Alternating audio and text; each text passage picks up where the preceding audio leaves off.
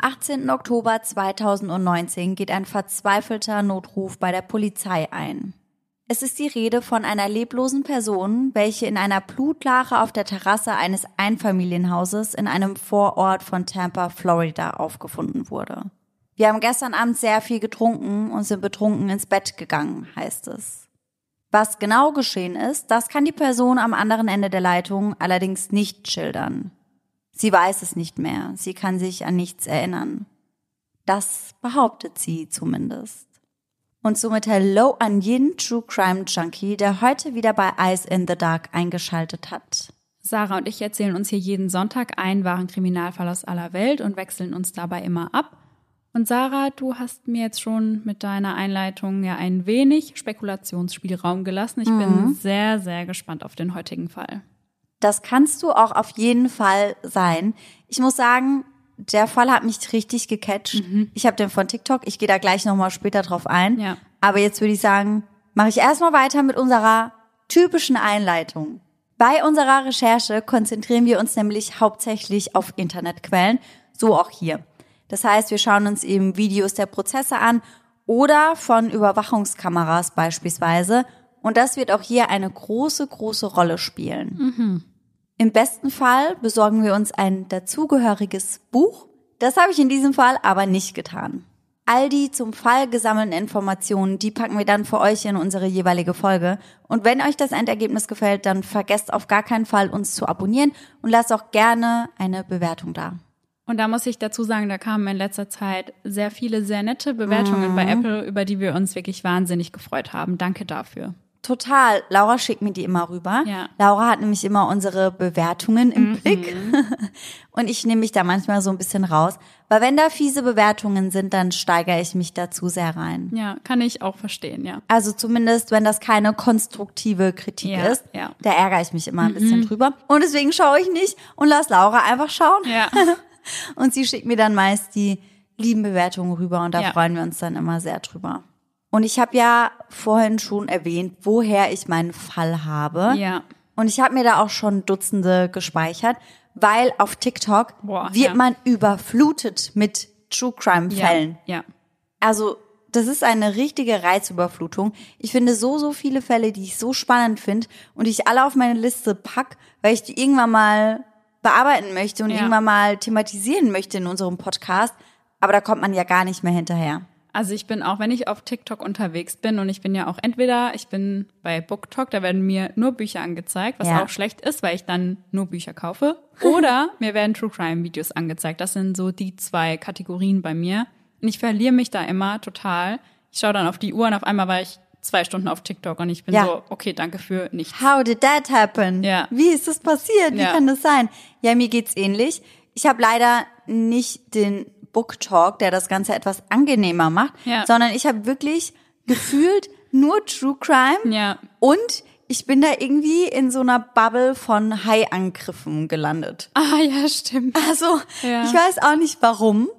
Ich finde das auch schon spannend, aber halt auch sehr beängstigend. Mhm. Und ich gehe eigentlich super gerne im Meer schwimmen und ich lieb es auch tauchen und schnorcheln zu gehen. Aber das macht mir einfach schon bisschen Angst, muss ich sagen. Ja, da hast du wohl ein paar zu viele Videos von Hai-Angriffen geliked, Sarah. Ja, ja, ja, wahrscheinlich. Und TikTok ist jetzt so, geil, die mag das, der schicken wir noch ein paar rüber. So ja. meine Timeline ist voll davon und ich bin immer so, nein, stop, stop it. it.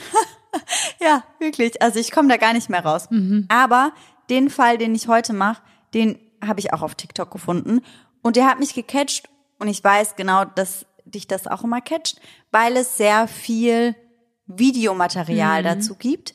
Das heißt von Überwachungskameras und es gibt aber auch den ganzen Prozess eben auf Video. Das heißt, man kann sich den anschauen, der auch sehr, sehr wichtig und sehr skurril ist, meiner Meinung nach.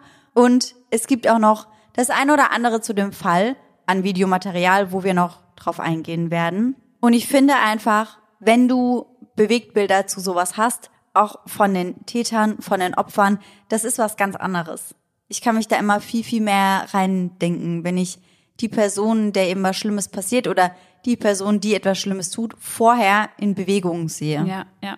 Und ich glaube ja auch, dass das tatsächlich, wir haben ja schon ein paar Mal über Idaho auch gesprochen, dass das auch ein Grund ist, warum das so krass viral auf TikTok geht. Oh, ich werde es auch nie vergessen, wie ich einfach so random auf TikTok unterwegs war und dann wurde mir ein Video von Kaylee angezeigt Ja. auf meiner For You-Page, also eins, was sie gepostet hatte und ich war so, äh, halt stopp, so, ist das wirklich ihr Account? Und das war ihr Account und ja, man sieht sie da noch ganz normal, die ganzen Ja. Videos, sie waren so präsent auf Social Media und dann ist das einfach nochmal so, okay, ja, Ja, krass. weil man die Person da einfach so, obwohl man sie nicht kennt, so lebhaft sieht. Ja, ja. Und im nächsten Moment ist das einfach nicht mehr der Fall. Und ich glaube, das kann man gar nicht so richtig verarbeiten. Aber ich glaube, je mehr Material es gibt, desto spannender ist das dann einfach. Desto mehr kann man sich da reinfühlen und reinversetzen. Das hatte ich auch bei dem Fall von unserem Live-Podcast. Da habe ich ja einen Fall von einer YouTuberin erzählt, die zur Mörderin geworden ist. Ja. Und ich hatte mir damals ja alle 80 Videos von ihr angeschaut auf YouTube und danach war ich auch so, wow, okay, krass. Also ich habe da so viel aus ihrem Leben gesehen und Mhm. dann war das alles irgendwie noch viel nahbarer. Ja, total. Weil das ist ja auch einfach so, dass wenn man beispielsweise auch Influencern oder Influencerinnen auf Instagram oder auf TikTok oder wo auch immer folgt, dann hat man ja teilweise das Gefühl, obwohl es nicht so ist, aber als würde man die Person irgendwie kennen. Ja. Und es haben uns ja auch schon Leute geschrieben. Ja, total. dass sie halt jeden Sonntag mit uns verbringen und das Gefühl haben, sie würden uns kennen, obwohl sie uns halt noch nie gesehen haben. Ja. Und genau so ist das dann eben wahrscheinlich auch, dass man sich der Person dann so ein bisschen näher fühlt, obwohl man Ja. sie eigentlich noch nie gesehen hat. Ja, ich hatte das ja letztens, dass ich jemanden kennengelernt habe, die vorher meinen Podcast gehört hat, Mhm. bevor ich sie kennengelernt habe. Und sie meinte dann auch so, ja, also ich kannte dich ja eigentlich schon vorher. Also ich hatte zumindest das Gefühl, dass ich dich Ja. vorher schon kannte. Und das Ja. finde ich auch sehr witzig. Also liebe Grüße an der Stelle. Ja, und was ähnliches hattest du ja auch gesagt, weil du warst ja letztens mit zwei Freundinnen von mir frühstücken. Ja. mit mir zusammen. Es hat sich angehört, als wäre die alleine gegangen. Haben mich einfach nicht mit eingeladen. Ja. Nein, ich war auch dabei. Und die haben auch einen Podcast. An dieser Stelle kleinen Shoutout an Nina und Fede von Spritzmood. Die machen nämlich auch einen Podcast. Das ist eher so ein Laber-Podcast über aktuelle Geschehnisse. Und das ist eine Freundin von mir. Und den Podcast, den hörst du auch. Ja. Und du meintest danach auch, also irgendwie hatte ich das Gefühl, dass ich Nina ja schon kenne. Ja, total. ja. Das ist so witzig. Aber ja, genau, wenn das dann halt in einem anderen Zusammenhang aufkommt, wie jetzt beispielsweise in meinem heutigen Fall, dann macht das das Ganze einfach greifbarer und irgendwie nochmal schlimmer. Ja, ja. Ich werde euch auch auf jeden Fall einige der Videos wieder in einem TikTok verarbeiten. Da findet ihr uns unter eisendedark.podcast. Den gleichen Namen haben wir übrigens auch auf Instagram und da lade ich euch dann meist eher Bilder hoch. Einfach, weil wir auf TikTok mehr Zeit für Videos haben. Da können wir drei Minuten lange Videos posten und auf Instagram ist das ja nur auf 90 Sekunden begrenzt, glaube ich. Ja, ja. Deswegen bleibt da auf jeden Fall sehr aufmerksam. Und dann würde ich sagen, starten wir in die heutige Folge, oder? Yes, sehr gerne. Ich sitze ja jetzt in ein paar Stunden wieder sehr, sehr lange im Flieger und ich finde, gerade nach solchen langen Flügen freut man sich immer besonders drauf, unter die Dusche zu hüpfen zu Hause und sich wieder richtig fresh zu machen. Ja, ich muss auch ehrlich sagen, dass ich mich danach immer sehr, sehr eklig und sehr, sehr dreckig fühle. Ja, voll. Und das ist meist das Erste, was ich mache. Zähne putzen Ja, und unter die Dusche hüpfen und mich einmal komplett von oben bis unten reinigen. ja, da fühlt man sich dann wie ein neuer Mensch. Ja, auf jeden Fall. Und wenn man so lange unterwegs war, dann finde ich, kommt so ein Self-Care-Abend wie gerufen. Ja, übel. Und dann kann man das ja auch perfekt miteinander verbinden. Ja, voll, sehe ich genauso. Und das werde ich auf jeden Fall auch nutzen, um meinen Haaren auch mal wieder eine Kur zu gönnen. Und da habe ich zu Hause nämlich noch ein paar Packungen der Intense Repair Kur von Langhaarmädchen. Und das wird meinen Haaren nach der ganzen Sonne, die wir hier hatten und dem ganzen Salzwasser auf jeden Fall mehr als gut tun. Dem ganzen Salzwasser. Ich wusste, dass Laura geht immer nur so bis zu den Kniekehlen ins Wasser. Manchmal kommt da eine Welle.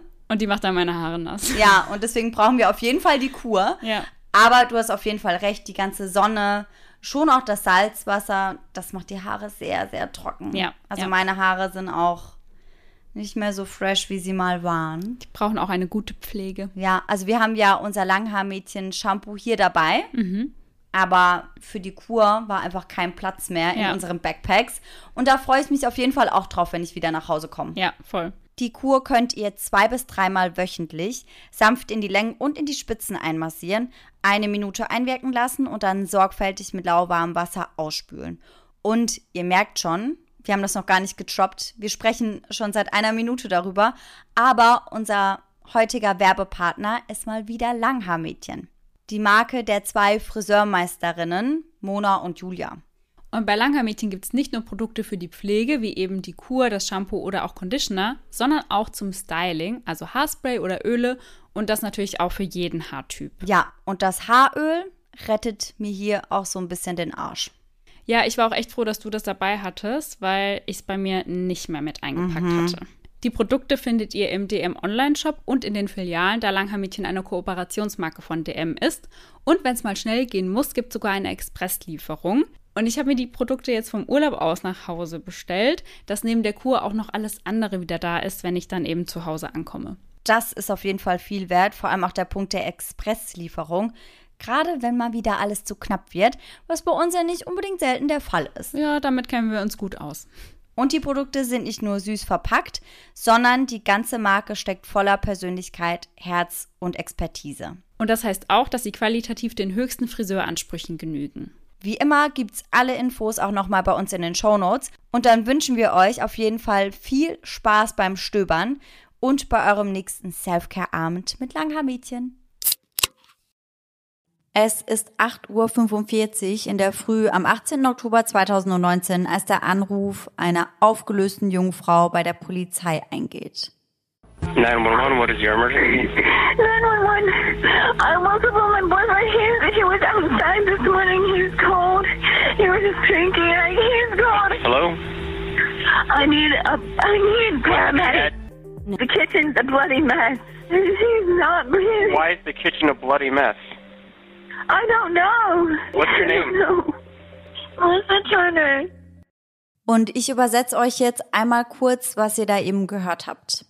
Der 911-Operator, der nimmt den Anruf ganz gewöhnlich an und sagt 911, was ist der Notfall?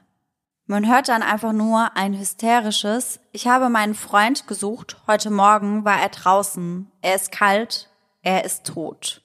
In der Küche herrscht ein blutiges Durcheinander. Er atmet nicht mehr. Und der Operator, der fragt dann auch, warum ist die Küche ein blutiges Durcheinander? Aber sie sagt, sie weiß es nicht einige Minuten zuvor. Melissa Turner wacht auf und ihr Verlobter Matthew liegt nicht wie üblich neben ihr. Noch leicht verschlafen und davon zerzaust, schält sie sich aus dem Sessel ihres Arbeitszimmers, um nach ihm zu schauen. Als erstes führt es sie in die gemeinsame Küche, doch als sie diese betritt, erstarrt sie. Die Küche ist das reinste Chaos. Ein Blutbad, als hätte ein Kampf stattgefunden. Zwischen Blutschmieren und Tropfen liegen Zigarettenstummel und Dosen auf der Küchentheke. Doch von ihrem Verlobten Matthew fehlt zunächst jede Spur. Daher geht sie dann nach oben in Richtung des gemeinsamen Schlafzimmers, doch dort ist er auch nicht. Dann geht sie wieder nach unten und betritt die Terrasse ihres Hauses. Dort wird sie fündig. Ihr Verlobter Matthew liegt leblos auf dem kalten Steinboden. Auch er ist bereits ganz kalt. Nachdem sie gecheckt hat, ob er noch am Atmen ist, greift sie sofort zum Telefon und setzt den Notruf ab, den wir soeben gehört haben. Als die Ermittler am Tatort eintreffen, finden sie ein schreckliches Bild vor. Der 25-jährige Matthew Trussler liegt in einem See seines eigenen Blutes auf der Terrasse. Das Paar lebt in einem typisch amerikanischen Einfamilienhaus in Riverview, einem Vorort von Tampa in Florida. Auch die Terrasse gibt ein in Florida bekanntes Bild ab. Es ist ein mit Stein gepflasterter, riesiger Wintergarten, bestehend aus Glas. Inmitten dessen befindet sich ein großer, in den Boden eingelassener Pool. Der leblose Körper des jungen Mannes passt überhaupt nicht in das ansonsten so idyllische und schöne Bild. Einer der ersten Officer vor Ort ist Ryan Lagasse des Hillsborough County Sheriff's Department. Der Vorgarten des Hauses ist mit Geistern und anderen Halloween- und Horror-Dekorationen geschmückt. Auf der hinteren Terrasse liegt die Leiche von Matthew. Daneben steht seine völlig aufgelöste Verlobte Melissa Turner, die noch immer mit seinem getrockneten Blut bedeckt ist. Sie erzählt Lagasse die gleiche Geschichte, die sie bereits während des 911-Calls wiedergegeben hatte. Das ist aber nicht besonders hilfreich, denn zum jetzigen Zeitpunkt kann sie gar nicht viel sagen, außer dass sie Matthew bereits leblos aufgefunden hatte und absolut keine Ahnung hatte, was geschehen war. Nur ein paar Stunden später, immer noch blutüberströmt, willigt Melissa ein, mit den Ermittlern des Hillsborough County zu sprechen. Bereits Stunden zuvor hatten die Rettungssanitäter ein weißes Tuch über Matthew gelegt. Obwohl Melissa ein Wrack ist, möchte sie helfen herauszufinden, was Matthew geschehen ist. Melissa nimmt auf dem freistehenden Stuhl im Befragungszimmer Platz. Auf den Videoaufnahmen ist zu sehen, dass sie leicht zusammengekauert dasitzt. Das heißt, sie lässt ihre Schulter nach vorne hängen und ihre Fußspitzen sind nach innen gerichtet. Ihren Blick hat sie immer wieder nach unten auf ihre blutverschmierten Hände gesenkt. Dann beginnt sie zu erzählen. Melissa erzählt den Ermittlern, der Tag des Paares habe wie jeder andere begonnen. Sie kümmerten sich um ihre Haustiere und erledigten einige Arbeiten im Haushalt. Danach wären sie zusammen Lebensmittel einkaufen gegangen. Wieder zurück in ihrem Haus hätten sie im Laufe des Tages und bis in den Abend hinein Alkohol getrunken. Das scheint bei den beiden auch keine Ausnahme zu sein, das heißt, das ist nichts Ungewöhnliches. Leicht beschämt rechtfertigt Melissa das und sagt, dass sie das eben des Öfteren taten, also dass sie zu zweit zu Hause waren und dabei das ein oder andere alkoholische Getränk zu sich nahmen. Sie sagt, sie hätten das Haus eben für sich gehabt und sich daher für einige Drinks entschieden. Vor allem Matthew trank ab und an ganz gerne Alkohol. Oftmals trieb er es, was das Trinken angeht, jedoch zu weit. Melissa sagt daraufhin während ihrer Befragung auch, dass er immer gerne getrunken hätte. Sie sagt, Zitat, er war ein Trinker. Nach Melissas Aussage wurde sie dann gegen 23 Uhr müde und sagte zu Matthew, dass sie schlafen gehen wolle. Matthew hingegen war noch nicht müde und entschied sich dafür, alleine noch etwas wach zu bleiben und vermutlich noch den ein oder anderen Drink zu kippen. Was sie sah, als sie am nächsten Morgen aufwachte, ergab für sie absolut keinen Sinn. Sie berichtet erneut über den Zustand der Küche, erzählt den Ermittlern, dass sie Matty, der auf der Terrasse lag, zunächst gar nicht sah. Deswegen wäre sie dann nochmal nach oben gegangen, um nach ihm zu schauen. Erst als sie wieder runterkam, hätte sie ihn in der Nähe der Küchentüre auf der Terrasse entdeckt. Sie sagt, als sie Matty dann draußen auf der Terrasse entdeckt hätte, hätte sie sofort mit der Wiederbelebung begonnen. Und daher kommt eben auch das ganze Blut, das an ihr klebt. Während sie das erzählt, sitzt sie auch nach wie vor mit diesen blutverschmierten Händen vor den Ermittlern. Melissa trägt Latexhandschuhe, die ihr von einigen Beamten am Tatort ausgehändigt wurden, weil sie so viel Blut an ihren Händen hatte, dass sie alles, was sie berührte, blutig hinterließ. Auf die Frage hin, ob sie die Handschuhe weiterhin tragen oder lieber ausziehen möchte, antwortet sie nun, dass sie diese vorerst anbehalten will. Einer der zwei Detectives fragt nun, ob sie selbst irgendwelche Verletzungen habe, irgendwelche Kratzer oder Schnitte. Das verneint sie und bricht daraufhin erneut in Tränen aus. Nicht, dass sie wüsste. Im Laufe der Befragung sagen die Detectives ihr dann irgendwann, dass sie die Handschuhe nun doch ausziehen müsse, weil sie eben Bilder von ihr und von ihren Händen machen möchten. Und dann fällt Melissa plötzlich doch eine kleine Verletzung an ihrer rechten Handfläche auf. Die Ermittler wollen natürlich wissen, woher sie diesen doch recht großen Schnitt hat. Melissa antwortet, ich glaube, das kommt vom Greifen nach einem Glas, oder? Weil ich, ich weiß, dass da heute Morgen ein zerbrochenes Glas war. Noch einige Male macht sie deutlich, dass sie von dieser Verletzung bis eben gerade nichts wusste. Sie hatte keine Ahnung, dass dieser Schnitt dort war. Während die Ermittler also den Ereignissen auf den Grund gehen, wird Matthews Familie darüber informiert, dass dieser nicht mehr am Leben ist. Sein Bruder Sean Trussler erhält bereits kurz nach dem Eintreffen der Polizei einen Anruf von seiner Mutter. Hier heißt es, dass sein Bruder bei einem Unfall gestorben wäre. Sean ruft daraufhin sofort seine Verlobte Jennifer an. Später erinnert sie sich an die herzzerreißende Situation ihres Jetzt-Mannes. Er schluchzte so sehr und schrie aus vollem Halse. Er ist tot. Mein Bruder Matty. Matty ist tot. Er ist tot.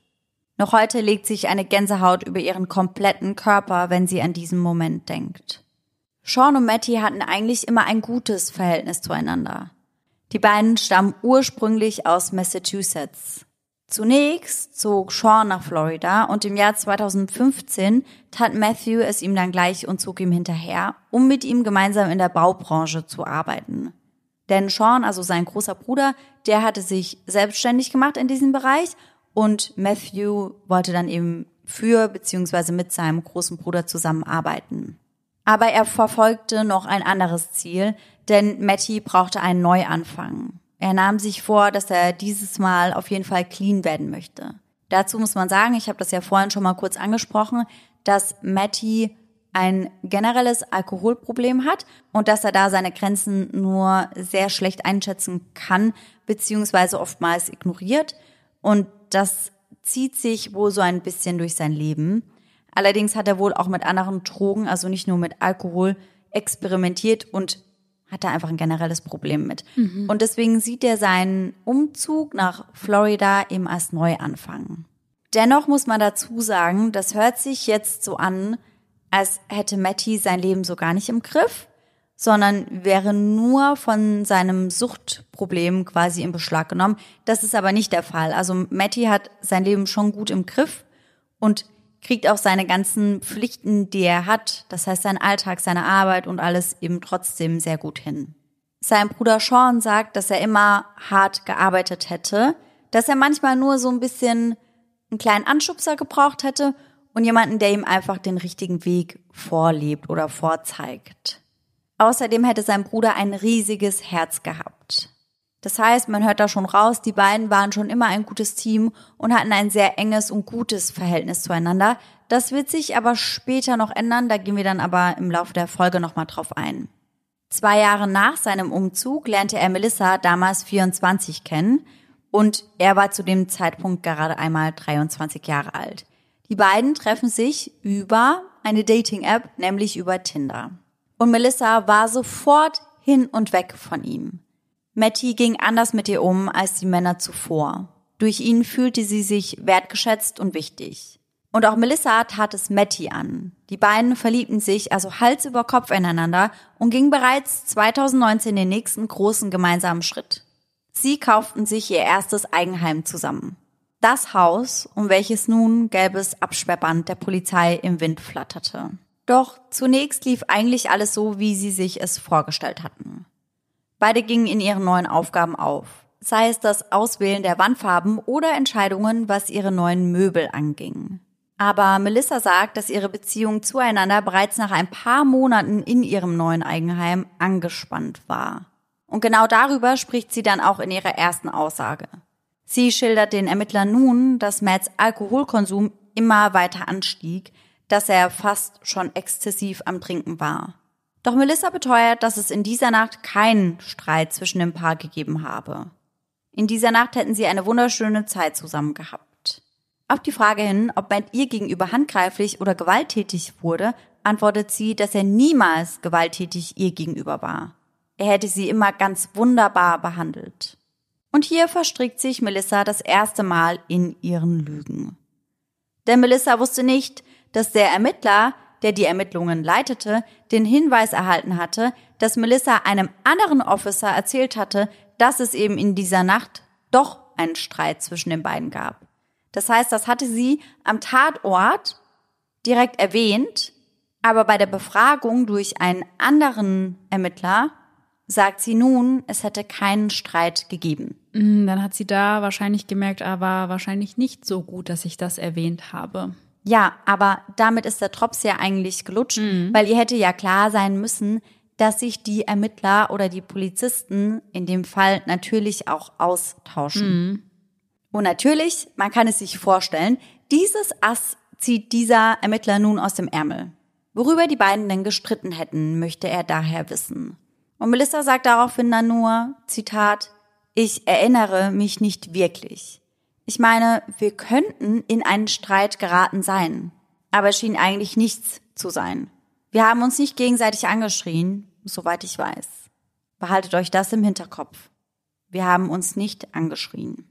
Der Ermittler sagt nun, dass laut ihrer Aussage nur die beiden vor Ort waren. Das heißt, nur die beiden waren zusammen in dem Haus. Und die beiden hätten zusammen getrunken. Er sagt, mein Problem dabei ist, dass ich Matthew mit Stichwunden auf der Terrasse gefunden habe. Und Melissa sagt daraufhin dann, Stichwunden?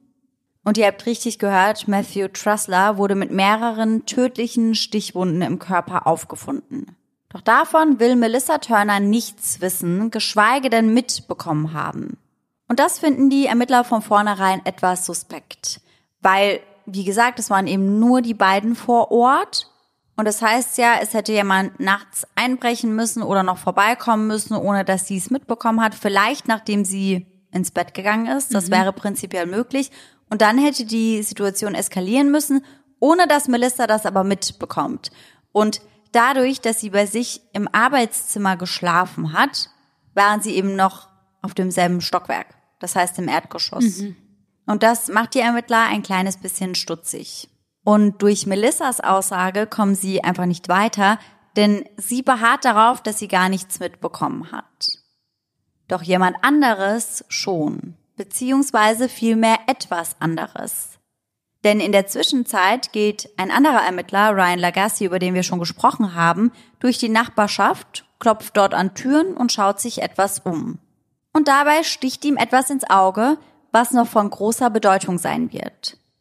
Eine kleine Überwachungskamera eines Nachbarn, welche direkt gegenüber vom Haus der beiden platziert war. Und was von dieser Überwachungskamera aufgezeichnet wurde, würde laut Polizei beweisen, dass Melissa definitiv mehr weiß, als sie jetzt gerade zugeben möchte. Aber das ist nicht der einzige digitale Zeuge, denn im Haus des Paares befindet sich ebenfalls eine Home Security Kamera, die den Flur des Hauses inklusive der Eingangstüre mitfilmt. Lagasse setzt sich also sofort ran und sichtet das mögliche Beweismaterial. Auf den ersten Blick zeigt die Kamera des Paares jedoch keine ungewöhnlichen Aktivitäten.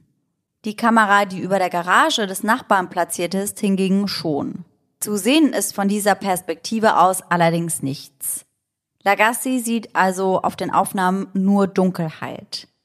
Zunächst ist auch gar nichts zu hören, außer die fast völlige Stille der Vorstadt. Bis etwa vier Uhr morgens. Lagassi beschreibt das Gehörte später wie folgt. Ich fing an, Geräusche zu hören. Sie wissen schon, Dinge, die sich anhören, als würden sie zerbrechen. Dann vergrößerte ich meine Sinne ein wenig. Und dann fing ich an, Stimmen zu hören. Und dann hörte ich etwas, das wie Schreien klang. Diese Stimmen und diese Schreie kommen aus dem Haus von Matthew und Melissa. Wobei man sagen muss, dass man die männliche Stimme kaum heraushört. Wir werden euch einige dieser Aufnahmen jetzt auch gleich mit einspielen, denn diese Tonaufnahmen, die sind öffentlich verfügbar. Die weibliche Stimme hingegen versteht man umso deutlicher. Hierbei handelt es sich um Melissa.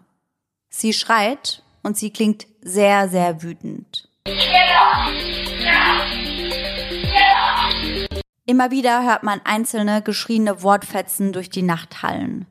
Steh auf, schreit sie unter anderem immer und immer wieder. Als Detective Lagassi das hört, nimmt er sofort Kontakt zu seinen Kollegen auf, die gerade dabei sind, Melissa Turner zu befragen und hiervon natürlich noch absolut keine Ahnung haben. Mit dieser Info im Gepäck gehen sie dann wieder zurück in den Raum, in dem Melissa, noch immer blutverschmiert und weinend, sitzt. Sie hatte den beiden versichert, dass sie die ganze Nacht durchgeschlafen hatte, etwas, was durch die Aufnahmen der Überwachungskamera nur wenige Stunden später widerlegt werden kann. Und genau hier setzen die beiden nun wieder an und haken doch noch einmal genauer nach. Sie sagen also, dass sie die letzte Nacht überhaupt nicht aufgewacht wären. Melissa Turner antwortet daraufhin, Nein, ich erinnere mich nur daran, dass ich mich hingelegt habe. Ich weiß noch, dass ich an der gleichen Stelle wieder aufgewacht bin. Die Ermittler wissen nun aber, dass dies nicht der Wahrheit entspricht und fragen daher ganz direkt, erzählen Sie uns jetzt, was heute Morgen gegen 4 Uhr passiert ist. Melissa schaut die beiden Männer weiterhin fragend an, tut weiterhin so, als würde sie von nichts wissen. Um 4 Uhr? Was ist um 4 Uhr passiert? fragt sie die Ermittler dann. Selbst als der Ermittler noch einmal explizit nachfragt, ob es einen Streit gab, entgegnet ihm Melissa nicht, dass ich wüsste. Erst nachdem die Ermittler sie mit den Beweisen durch die Überwachungskamera des Nachbarn konfrontieren, ändert sich Melissas Geschichte plötzlich. Der Ermittler weiht Melissa in ihre neuesten Erkenntnisse ein und diese wirkt schockiert. Also sie ist extrem überrascht darüber, dass es eine Aufzeichnung gibt, auf der man Schreie und Streit zwischen einem Mann und einer Frau hört, die ganz klar aus ihrem Haus kommen. Der andere Ermittler redet erneut auf sie ein und fragt Melissa, um was es in ihrer Auseinandersetzung ginge. Also ihr merkt schon, die erste Befragung von Melissa ist wirklich mehr als zäh. Aber nun knickt Melissa endlich ein und teilt ihr Wissen mit dem Beamten, denn in Wahrheit erinnert sie sich an das, was in jener Nacht geschah. Matt, so nennt sie ihn, hätte noch bis spät in die Nacht hinein getrunken und Melissa dann mitten in der Nacht aufgeweckt und sie unsanft aus dem Schlaf gerissen. Etwas, worüber kurz darauf ein Streit entbrannte. Doch das passt im ersten Moment gar nicht zu dem, was auf den Aufzeichnungen zu hören ist. Und genau hier hakt einer der Ermittler dann auch wieder ein.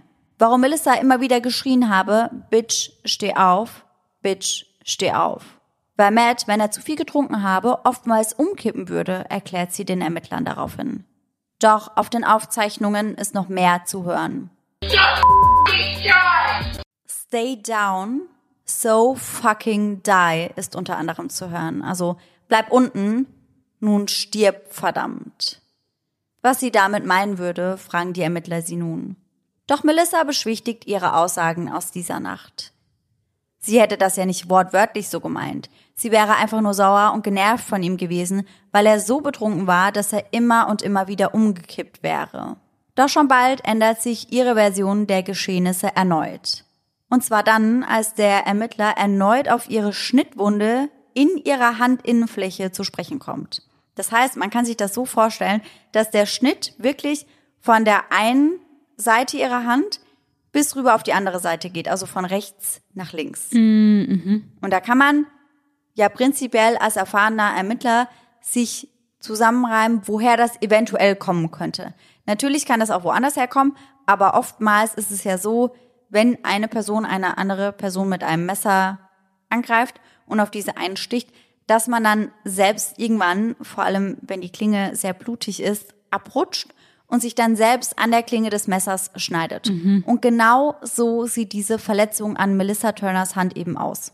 Allerdings scheint es sehr unwahrscheinlich zu sein, dass sie sich diesen Schnitt an einem Glas zugezogen hat. Das ist laut der Einschätzung der Ermittler relativ unwahrscheinlich. Ja, ich denke auch, wenn das wirklich über die ganze Hand ging, also an einem Glas, ich glaube schon, dass man das abschätzen kann, wie ein Schnitt durch ein Glas aussehen würde. Und wenn das eben über die ganze Hand ging, ja, Ja, es sieht auf jeden Fall nicht so aus, als würde das eine kleine Schnittwunde durch ein Glas sein. ja. Und natürlich sagen die Ermittler das Melissa auch genauso, und zwar mehr als deutlich. Und das ist dann der Grund, warum sie dann merkt, Mist, mit der Story komme ich nicht durch und deswegen ändert sie die Version noch ein zweites Mal.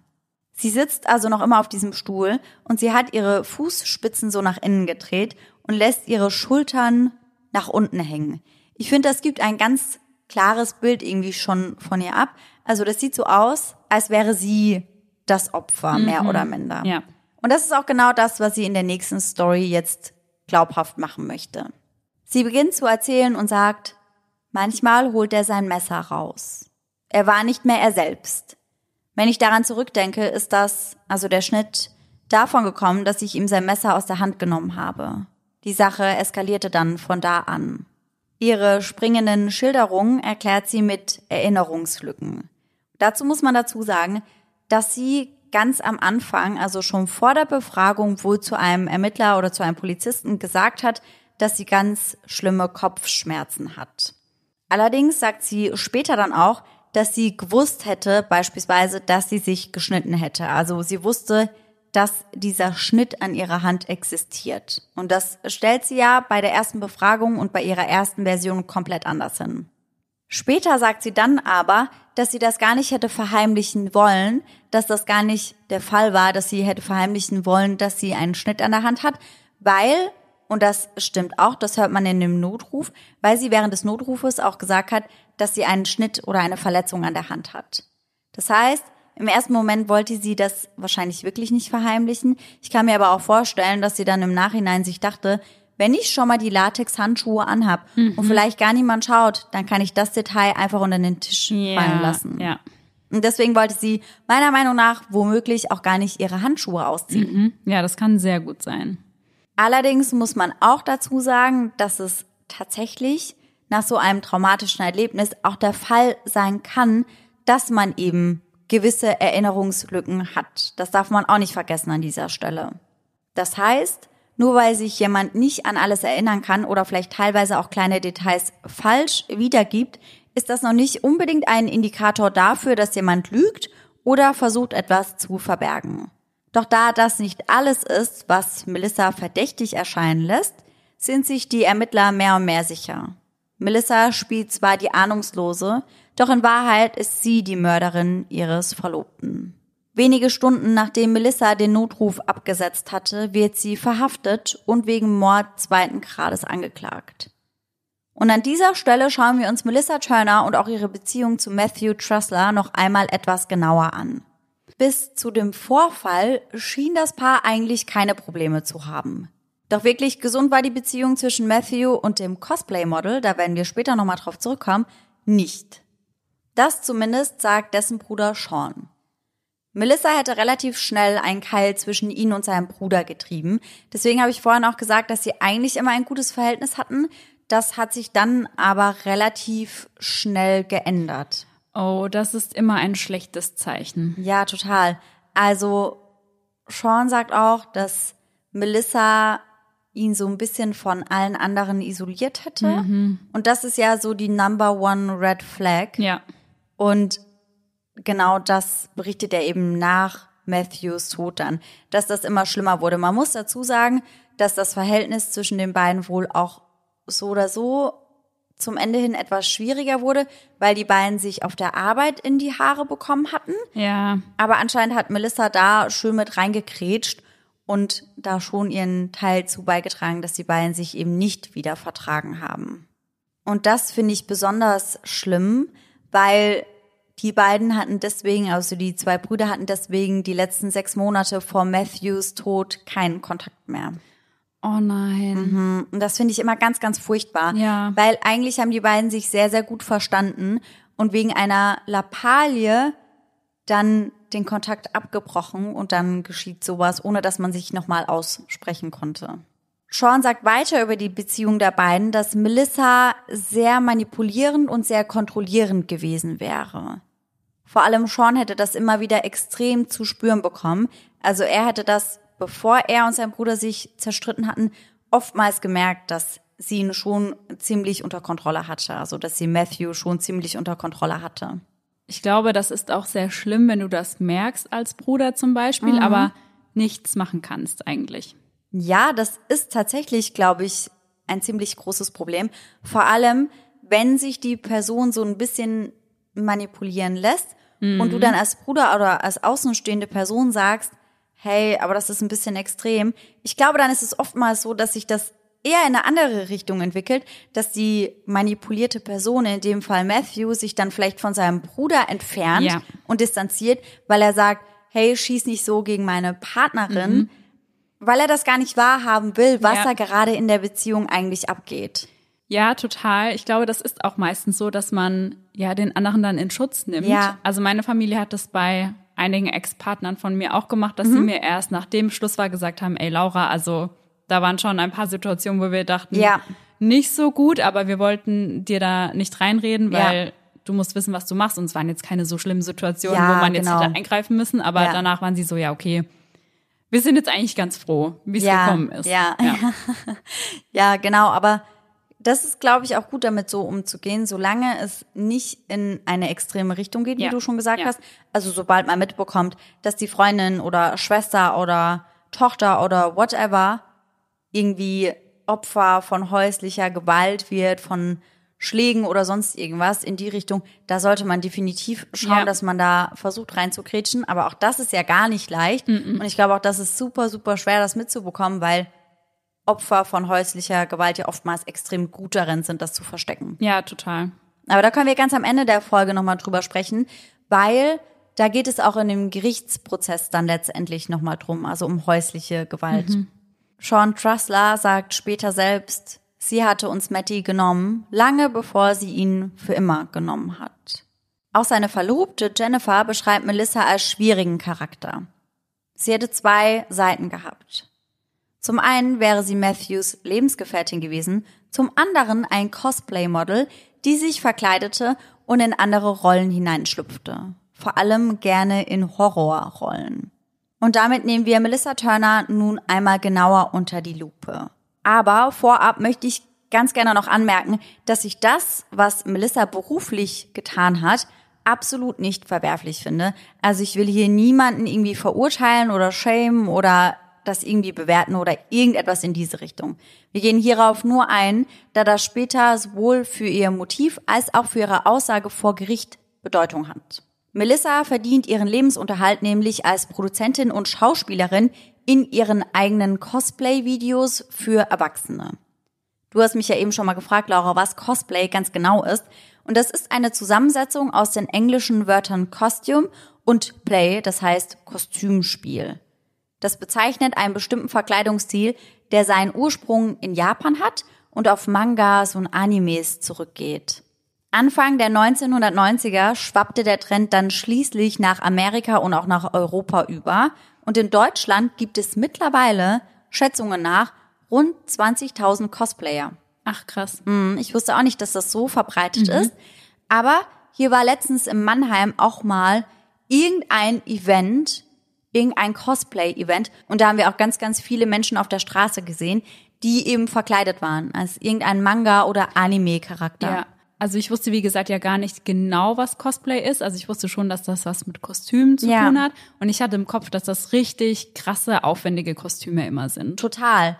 Und in Japan und Co. gibt es da auch ganze Läden für. Mhm. Also da kann man sich wirklich richtig krass angefertigte Kostüme schon so kaufen. Hier ist das noch nicht so krass vertreten. Deswegen machen das ja auch sehr, sehr viele Cosplayer wirklich selbst. Also die fertigen ihre eigenen Kostüme an. Und wie du schon sagst, das ist oftmals sehr, sehr aufwendig. Ja, schon cool irgendwie. Ja, definitiv. Melissa verkleidet sich beispielsweise als Daphne von Scooby-Doo oder als Misty von Pokémon. Und es gibt davon auch immer Bilder. Das Bild von ihr, auf dem sie als Daphne von Scooby-Doo verkleidet ist, das stammt allerdings aus einem Filmausschnitt, in dem sie sexuelle Handlungen vollzieht. Das heißt, das war schon Cosplay in eine eher erotische Richtung und eher für Erwachsene gedacht. Denn sie war eben nicht nur Cosplayerin, sondern ebenfalls Camgirl, etwas, was auch bekannt war. Sie machte daraus also kein großes Geheimnis. Später war sie dann unter anderem beispielsweise auch auf der mittlerweile sehr bekannten Plattform OnlyFans unterwegs. Doch erst nach Matts Tod erfuhr man, dass dieser ebenfalls eine Rolle in ihren Videos besetzte. Das heißt, Matt war öfter mal mit in die Erwachsenenvideos, in die Filmchen, sage ich mal, mit involviert. Sein Bruder und dessen Verlobte sehen darin ein potenzielles Motiv. Was, wenn er keine Lust mehr auf Melissa hatte? Weder privat noch um in ihren Filmchen mitzuspielen oder wenn er vielleicht privat noch Lust auf sie hatte, aber ihr sagte, dass er nicht mehr möchte, dass er da ein Teil von ist. Oder vielleicht auch nicht möchte, dass sie das weiterhin tut. Das wäre ja prinzipiell möglich. Und genau hier setzen Sean und Jennifer nun an und beginnen mit ihren eigenen Ermittlungen und ihrer eigenen Recherche. Sie gehen sogar noch ein Stückchen weiter, denn sie fragen sich mittlerweile, ob Melissa sich Matt nur gekrallt hat, um ihn genau hierfür eben auszunutzen. Cameron Valega schätzt Melissa genauso ein. Hierzu muss man aber sagen, dass er der Ex-Freund von Melissa ist. Und ich bin bei so Aussagen immer ein bisschen vorsichtig, weil man halt nicht weiß, wie er zu Melissa steht, ja. ob da viel verletzter Stolz mit rein mhm. spielt oder Enttäuschung. Aber ich habe jetzt trotzdem mal mit reingenommen, wie er Melissa einschätzt. Denn er war mit Melissa zusammen noch bevor sie auf OnlyFans oder als Camgirl tätig war. Er redet eigentlich am Anfang relativ gut über sie und sagt, dass sie schon damals eine kreative Ader und ein Händchen für Künstlerisches hatte. Das heißt, sie bearbeitete schon immer gerne ihre eigenen Bilder und ihre eigenen Videos mit Freude und mit Perfektion. Die beiden lernten sich 2012 kennen, als sie am Douglas Education Center in der Nähe von Pittsburgh Spezialeffekte studierten. Damals betrieb Melissa einen beliebten Fitnessblog, nachdem sie fast 50 Kilo abgenommen hatte und dokumentierte später ihre Transformation in den sozialen Medien. Das Interesse an ihr und ihrer Abnehmgeschichte war von Beginn an groß und entwickelte sich in den nächsten Monaten rasant weiter. 2013 zogen Cameron und Melissa dann gemeinsam nach Florida und dort gestand Melissa ihm dann erst, dass sie einen zweiten Blog hatte. Also, dass sie nicht mehr nur ihre Abnehmreise dokumentierte, sondern dass sie eben auch als Camgirl tätig war. Das wusste er vorab nicht, sondern das hat sie angefangen und ihm dann erst eine Weile später gesagt. Melissa hatte zu diesem Zeitpunkt aber bereits bemerkt, dass es für sie relativ leicht war, gutes Geld als Camgirl zu verdienen. Hierbei würde sie in verschiedenen Stadien der Bekleidung für ihre Follower auftreten und diese würden, um das sehen zu können, eben bezahlen. Also das klassische OnlyFans-Modell. Und ihr Partner Cameron hatte am Anfang wohl gar nicht mal so große Probleme damit. Das Einzige, was ihn störte, war, dass sich durch diesen Job auch Melissas Wesen veränderte. Er sagt, dass sie am Anfang eben sehr stolz auf das war, was sie erreicht hatte und dass sie immer wieder wiederholt hätte, dass sie früher ein unglaublich unsicheres Mädchen war und dass die Menschen sie jetzt dafür bezahlen würden, dass sie sie anschauen können. Doch Melissa entwickelte sich laut ihres Ex-Freundes mehr und mehr in eine schlechte Richtung. Er sagt, sie wurde manisch bis zu einem Punkt, an dem sie völlig besessen von ihrem neuen Job und dessen finanziellen Möglichkeiten war. Es ging nur noch um Geld, Geld, Geld. Und je mehr Erfolg sie hatte, desto instabiler wurde sie. Auch in ihrem Umgang mit Cameron hätte er schon bald eine extreme Änderung wahrgenommen.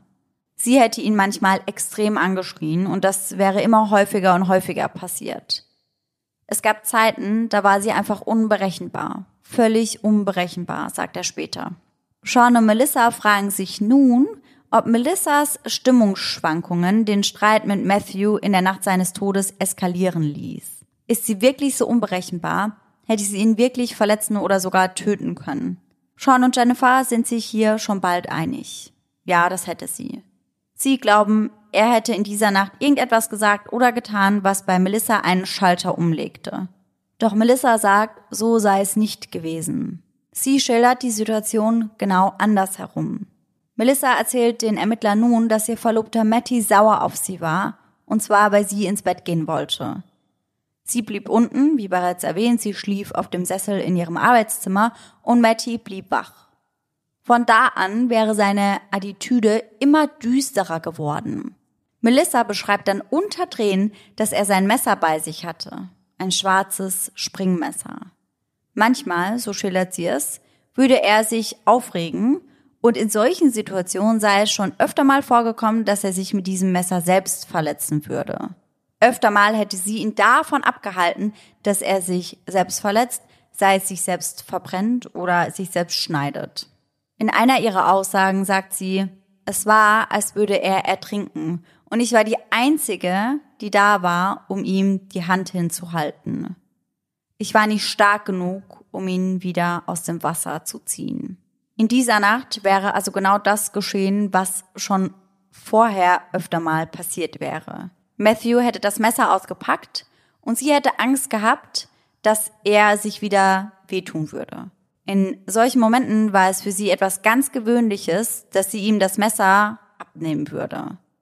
Doch in dieser Nacht hätte er dieses Messer nicht rausrücken wollen. Melissa sagt, Matthew sei betrunken und verzweifelt gewesen. Dann wäre es zu einem Kampf um das Messer gekommen.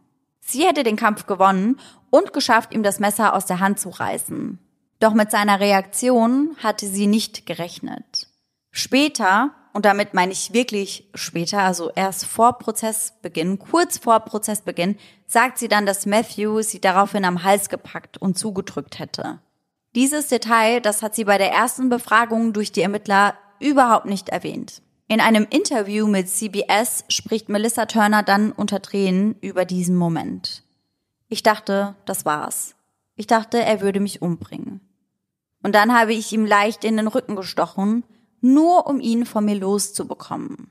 Sie sagt, nachdem sie ihm einmal in den Rücken gestochen hatte, stieß Matthew sie gegen den Küchentisch. Und sie schlug sich den Kopf dann heftig an, wodurch sie sich eine ziemlich schwere Kopfverletzung zugezogen hätte. Das wäre unter anderem dann auch der Grund für ihre Kopfschmerzen und natürlich auch für ihre Erinnerungslücken gewesen. Nach ihrem Sturz wäre alles um sie herum verschwommen gewesen. Sie wäre zurück in ihr Arbeitszimmer getaumelt und wäre dort auf dem Sessel ohnmächtig geworden. Von da an hätte sie bis zum nächsten Morgen einen totalen Blackout gehabt. Etwas, was sich John Trevenor, ihr Rechtsanwalt, im Prozess gegen Melissa natürlich zum Vorteil machen möchte. Trevor beschreibt die Beziehung des Paares als giftig. Er sagt, Zitat, sein Alkoholkonsum eskalierte, seine Verhaltensprobleme eskalierten und leider eskalierte es zu diesem sehr schlimmen Vorfall. Er sagt außerdem, dass er nicht glaubt, dass es sich um einen Mordfall handeln würde. Aus seiner Sicht handele es sich um einen ganz klaren Fall von Selbstverteidigung. Diesem gegenüber stehen die Staatsanwältinnen Catherine Font und Chinwei Fawcett, die die Situation als komplett anders wahrnehmen. Font sagt, es würde absolut nichts geben, was ihre Version der Geschehnisse stützen würde. Darauf kommen wir aber später auch nochmal zurück. Fawcett, die andere Staatsanwältin, hebt vor allem hervor, dass Melissa zuvor niemals erwähnt hatte, dass Matty sie am Hals gepackt oder gewürgt hätte. Wir erinnern uns, das war die dritte Version und zu dieser kam es auch erst einige Tage vor Prozessbeginn. Und dazu kam es eben auch nur, weil ihre anderen Versionen durch Fakten oder Beweise widerlegt wurden. Mit der Version, dass ihr Verlobter sie gewürgt hätte, kommt sie einige Tage vor Prozessbeginn an und das ist mehr als zwei Jahre später. Also das heißt, das ist zwei Jahre nach dem Tod und erst dann kommt sie mit dieser Version. Ach krass, weil ich hätte gedacht, dass das viel näher jetzt an der Tat gewesen ist. Aber klar, so ein Prozess startet ja meist erst einige Zeit nach der Tat. Genau, und der Prozess von Melissa Turner, der startet am Valentinstag 2022. Und mm. der Vorfall zwischen ihr und Matthew, der ereignete sich ja im Jahr 2019. Mhm. Wenn auch Ende 2019, aber das sind gut zwei Jahre später. Und erst dann kommt sie mit der Version, dass er sie angegriffen hätte. Auch ansonsten sprechen die Indizien eher gegen Melissa Turner als für sie. Neben dem Ton der Überwachungskamera des Nachbarn will die Staatsanwaltschaft auch Videoaufnahmen aus dem Haus des Paares vorlegen. Hierbei handelt es sich um die Videos der Home Security Kamera, also der Kamera, die sich im Flur des Hauses befand. Da habe ich ja vorhin auch schon mal kurz drüber gesprochen. Ich hatte ja zunächst gesagt, dass die Videoaufnahmen dieser Kamera unwichtig wären, beziehungsweise dass sie eben nichts Wichtiges aufgezeichnet hätten. Das ist aber nicht der Fall. Denn der Staatsanwaltschaft war ein kleiner Fehler unterlaufen. Kurz vor Beginn, also wirklich erst ganz knapp vor Beginn, stellt sich nämlich heraus, dass die Uhrzeit und das Datum falsch abgelesen wurde. Denn die auf der Kamera angezeigte Uhrzeit zeigt nicht die Eastern Standard Time, sondern zeichnet in Universal Time auf. Das heißt, sie haben das falsch abgelesen. Ah, oh Gott, okay. Also gut, dass es der Staatsanwaltschaft dann vor Prozessbeginn noch aufgefallen ist. Ja. Denn das, was auf dem Video in der Tat nachzusehen ist, würde Melissas Verteidigung extrem ins Wanken bringen. Wir werden euch diese Videos beziehungsweise die zugehörigen Bilder, wie in letzter Zeit immer, ebenfalls auf Instagram hochladen, damit ihr euch selbst ein Bild davon machen könnt. Wie bereits erwähnt, die Kamera fängt den Flur des Hauses ein. Das heißt, sie scheint auf einer Art Kommode im Eingangsbereich zu stehen. Am Abend, beziehungsweise in der Nacht, in der Matthew stirbt, sieht man die beiden aus Richtung ihres Arbeitszimmers in Richtung der Küche laufen. Matthew ist oberkörperfrei, er wirkt entspannt und ruhig und läuft vor Melissa in Richtung der Küche. Melissa läuft direkt hinter ihm, vielleicht in maximal einem Meter Abstand. Sie lässt die Schulter nach vorne hängen und wirkt in sich zusammengekauert. Während sie Matthew folgt, scheint sie zu schreien oder zumindest lauter zu sprechen. Das kann man anhand ihres Gesichtsausdruckes und ihrer Gestikulierung einfach sehen.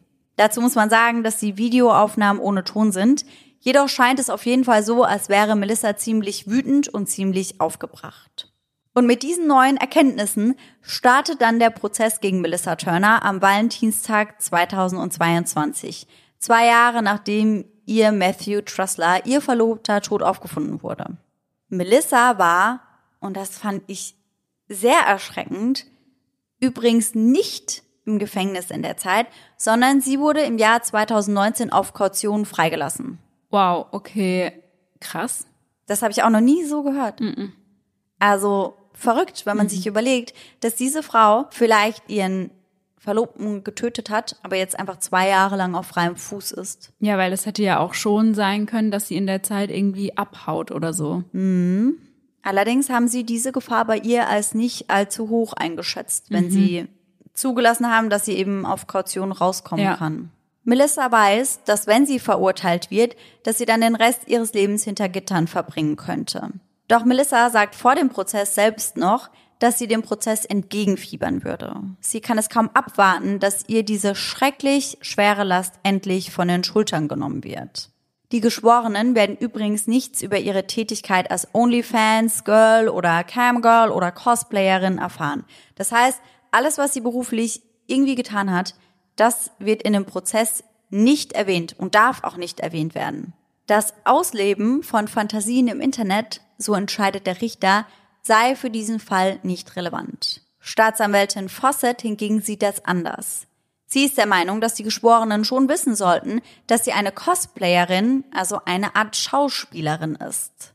Fawcett sagt nämlich, dass Melissa Turner gut darin war, sich in die Opferposition zu rücken und diese Rolle äußerst glaubwürdig zu verkörpern. Melissa Turner ist eine Person, die auf Knopfdruck weinen kann, wenn es denn nötig ist.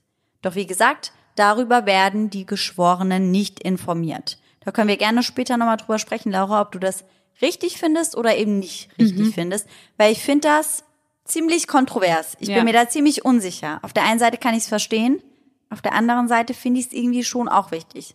Melissas Anwalt John Travener sagt den Geschworenen, dass seine Mandantin Matthew nicht töten wollte. Er fährt die Schiene der Selbstverteidigung bzw. der Notwehr und legt dar, dass Melissa ihren Verlobten während eines Kampfes um das Messer hätte erstechen müssen, um sich selbst zu schützen. Vor Gericht stellt er die Frage, wer hat Matthew Trussler getötet? Und beantwortet sich diese prompt selbst. Matthew Trussler hat Matthew Trussler getötet. Er war es. Er hat es sich selbst angetan wegen seiner Handlungen und seines Verhaltens, seine Trinkerei und sein emotionaler Missbrauch. Boah, wow. Also Mhm. das ist heavy. Das fand ich auch extrem. Er wird später auch nochmal genau auf diese Aussage angesprochen in einem Interview mit Ja. CBS. Und er sagt dann, natürlich hätte Melissa nicht das Recht gehabt, ihn zu töten, weil er getrunken hat. Aber sie hätte das Recht gehabt, ihn zu töten, um ihr eigenes Leben zu retten. Womit er grundlegend natürlich recht hat. Dennoch finde ich die Aussage schon sehr heftig. Fawcett hingegen bringt an, dass Matthew weder vorbestraft noch jemals gewalttätig gegen irgendjemanden gewesen sei. Er hat keinerlei kriminelle Vergangenheit und hatte sich bis dato nichts in diese Richtung zu Schulden kommen lassen. Zumindest nicht, dass irgendjemand davon wüsste. Mit Ausnahme von Melissa natürlich. Und darüber möchte sie vor Gericht gerne sprechen. Melissa entscheidet sich daher, das Risiko einzugehen und vor Gericht auszusagen. Das heißt, Melissa geht in den Zeugenstand.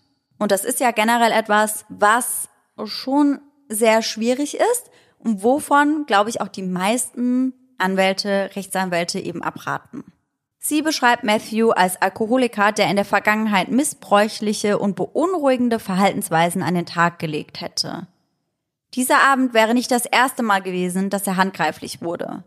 An diesem Abend wäre es nur noch mehr eskaliert als sonst. Melissa sagt unter anderem, Zitat, es gab Zeiten, da hat er mich geschubst und gegen die Wände neben meinem Kopf geschlagen.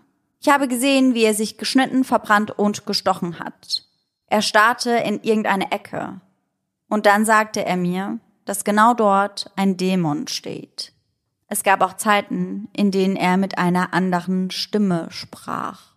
Ihr Verteidiger fragt sie daraufhin, ob ihr das Angst eingejagt habe, was sie ihm natürlich bestätigt. Auf die Frage hin, ob das in der Nacht zum 18. Oktober geschah, beginnt sie mit dem Kopf zu nicken, bricht in Tränen aus und beginnt zu erzählen. Er hatte nur dieses kleine Lächeln auf seinem Gesicht und er sagte, was ist los, kleines Mädchen? Hast du Angst? Matt ist nämlich nicht mehr da. Travener bezieht sich nun auf den extrem hohen Blutalkoholwert von Matthew. Denn Matthews Blutalkohol betrug fast das Fünffache der in Florida geltenden Höchstgrenze. Diese liegt in Florida übrigens bei 0,8 Promille. Das heißt, wenn man das mit 5 multipliziert, liegen wir bei einem BAW von über 4 Promille. Dieser Blutalkoholwert wäre nicht nur tödlich, sondern könne ebenfalls zu Halluzinationen führen. Und ich habe mir da mal angeschaut, wie sich so viel Alkohol im Blut eigentlich bemerkbar macht. Bereits bei 2,0 bis 3,0 Promille treten starke Gleichgewichts- und Konzentrationsstörungen auf. Es kommt zu Verwirrtheit und Erbrechen. Das Reaktionsvermögen ist stark herabgesetzt. Gedächtnis- und Bewusstseinsstörungen treten auf. Die Aggressionsbereitschaft verstärkt sich übrigens schon ab etwa 1,0 Promille. Ab 3 Promille kühlt der Körper dann aus. Reflexlosigkeit und Gedächtnisverlust treten ein und bereits in diesem Stadium kann es zu Bewusstlosigkeit kommen. Ab 4 Promille, da befinden wir uns in dem Fall, besteht dann tatsächlich akute Lebensgefahr. Lähmungen treten auf, ebenso wie unkontrollierte Ausscheidungen. Der Betrunkene kann ins Koma fallen, es kann zu Atemstillstand kommen und letztendlich zum Tod führen.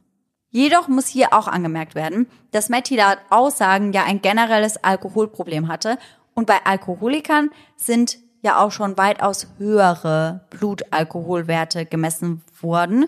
Und man muss auch dazu sagen, dass sie das dann anders wegstecken. Ja. Also jemand, der regelmäßig trinkt, der ist mit zwei Promille anders drauf, als du es wahrscheinlich wärst. Ja.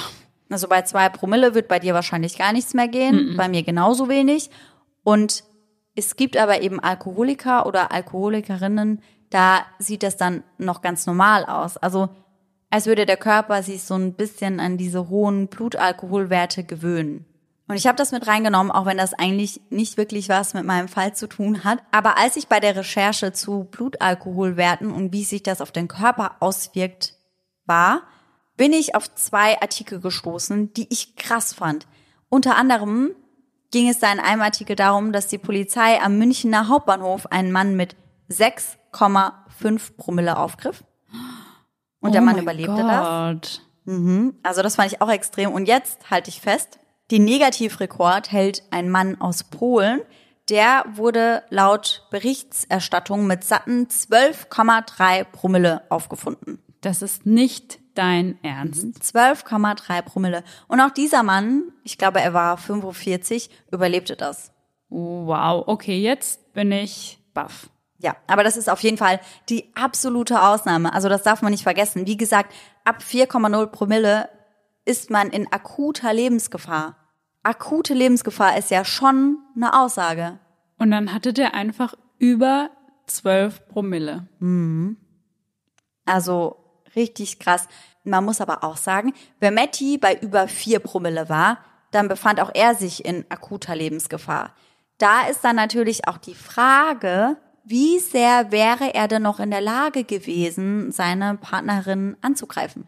Ja, da habe ich auch schon dran gedacht, weil wenn du so viel Promille hast, da bist du doch nicht mehr in der Lage, irgendwie, ja, jemanden anzugreifen oder wenn. Dich zu wehren. ja, genau, ja. Wenn sie versucht, ihm das Messer abzunehmen, hätte er wahrscheinlich gar nicht mehr die Möglichkeit gehabt, da irgendwie irgendwas zu machen. Ja. Auf jeden Fall wird sein hoher Blutalkoholwert auch im Gericht angebracht. Also Trevor, der Verteidiger von Melissa, der packt das immer wieder aus. Allerdings muss man dazu natürlich auch sagen, dass Matthew nicht an seinem hohen Blutalkohol gestorben war, sondern eben durch die tödlichen Verletzungen. Ja. Dem Gerichtsmediziner zufolge wies Matthew mehrere kleine Schnitte und Prellungen sowie eine mögliche Abwehrwunde an seinem Unterarm auf. Die tödliche Verletzung stammte allerdings nicht von der Stichwunde in seinem Rücken, sondern von einem tiefen Einschnitt in seinem rechten Arm, der eine Vene durchschnitt. Diese hätte Melissa, so sagt sie, ihm ja gar nicht zugefügt. Sie hätte ihm lediglich einmal in den Rücken gestochen, um ihn von sich runterzubekommen. Auf die Frage hin, woher dann die anderen Stichwunden stammen, gibt sie folgende Antwort. Das kann ich nicht sagen. Ich habe keinen blassen Schimmer. Er könnte in etwas hineingefallen sein. Er könnte es selbst getan haben. Ich habe einmal auf ihn eingestochen, um ihn davon abzuhalten, mich zu erwürgen. Hier finde ich auch bemerkenswert, dass Melissa sich daran ja jetzt zu 100 Prozent erinnert. Also sie ist sich ja ganz sicher, dass das genau so abgelaufen ist, konnte sich aber bis kurz vor Prozessbeginn nicht mal daran erinnern, dass er sie gewürgt hatte. Also auch irgendwie sehr, sehr, sehr merkwürdig. Und sie hatte ja auch gesagt, dass sie sich aufgrund des Sturzes auf den Kopf nicht mehr erinnern könne. Allerdings muss man auch dazu sagen, die Staatsanwältin Fawcett, die spricht sie dann auch auf diese Kopfverletzung an. Und es gibt keinen einzigen Hinweis darauf, dass das wirklich so stattgefunden hat. Laut eines Crime Scene Tags hätte es keine Anzeichen für eine Kopfverletzung bei Melissa gegeben. Und aufgrund dessen, dass eben viele Aussagen von ihr widerlegt werden können und auch aufgrund dessen, dass sie ihre Version bzw. ihre Aussage mehrfach ändert, wirkt sie nicht unbedingt glaubwürdig. Und was auch eher gegen sie spricht, also gegen ihre jetzige Aussage, sind die Videos aus dem Haus des Paares. Da habe ich ja vorhin schon mal kurz angeschnitten, um was es da ungefähr geht, beziehungsweise was da zu sehen ist.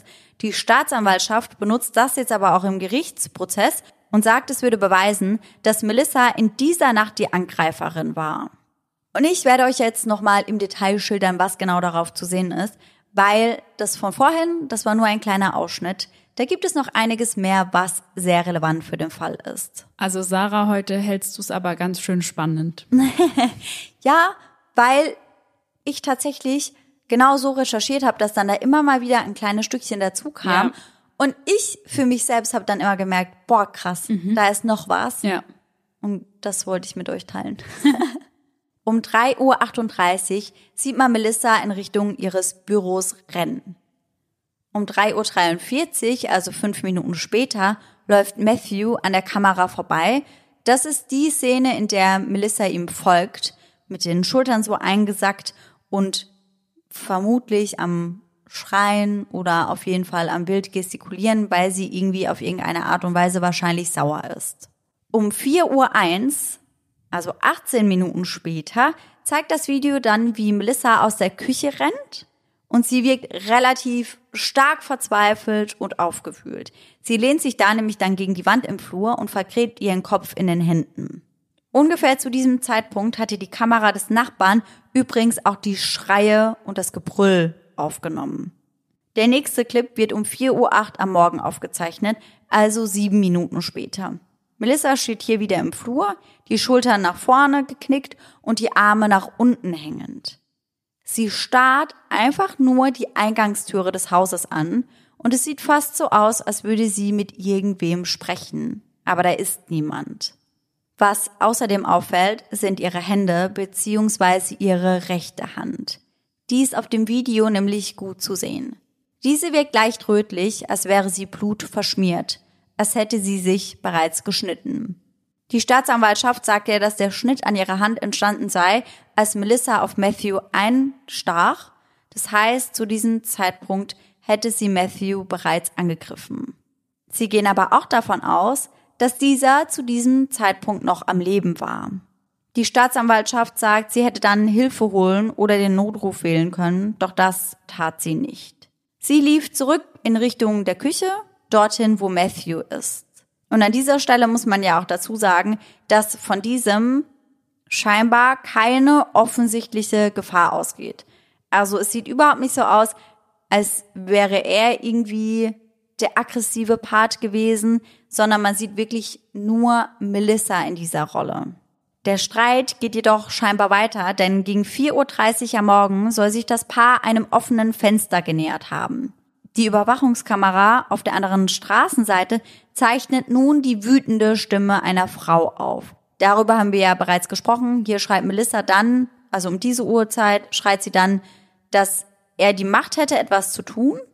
Also soll er jetzt verdammt nochmal sterben. Und dass man eben um 4.33 Uhr ganz explizit hört, jetzt stirb verdammt. Darauf angesprochen beginnt Melissa zu weinen und sagt, dass sie sich daran nicht mehr erinnern könne. Sie hätte doch bereits erklärt, warum sie tat, was sie tat. Fawcett fragt Melissa dann, Sie weinen gerade. Ist es das, was gerade passiert? Weinen Sie jetzt gerade?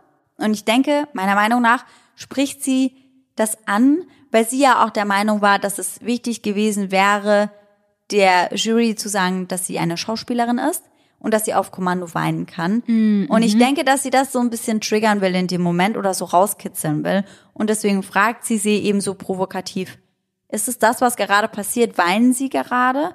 Und Melissa antwortet daraufhin, wissen Sie, wie Tränen aussehen?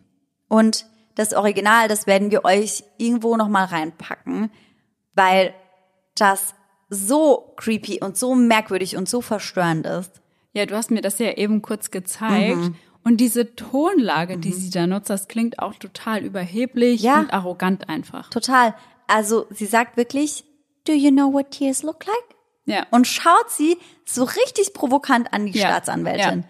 Da war ich wirklich so, no way, das kannst du doch nicht bringen. Mhm. Also ganz, ganz, ganz merkwürdige Szene und die werden wir euch auf jeden Fall auf Instagram mal hochladen.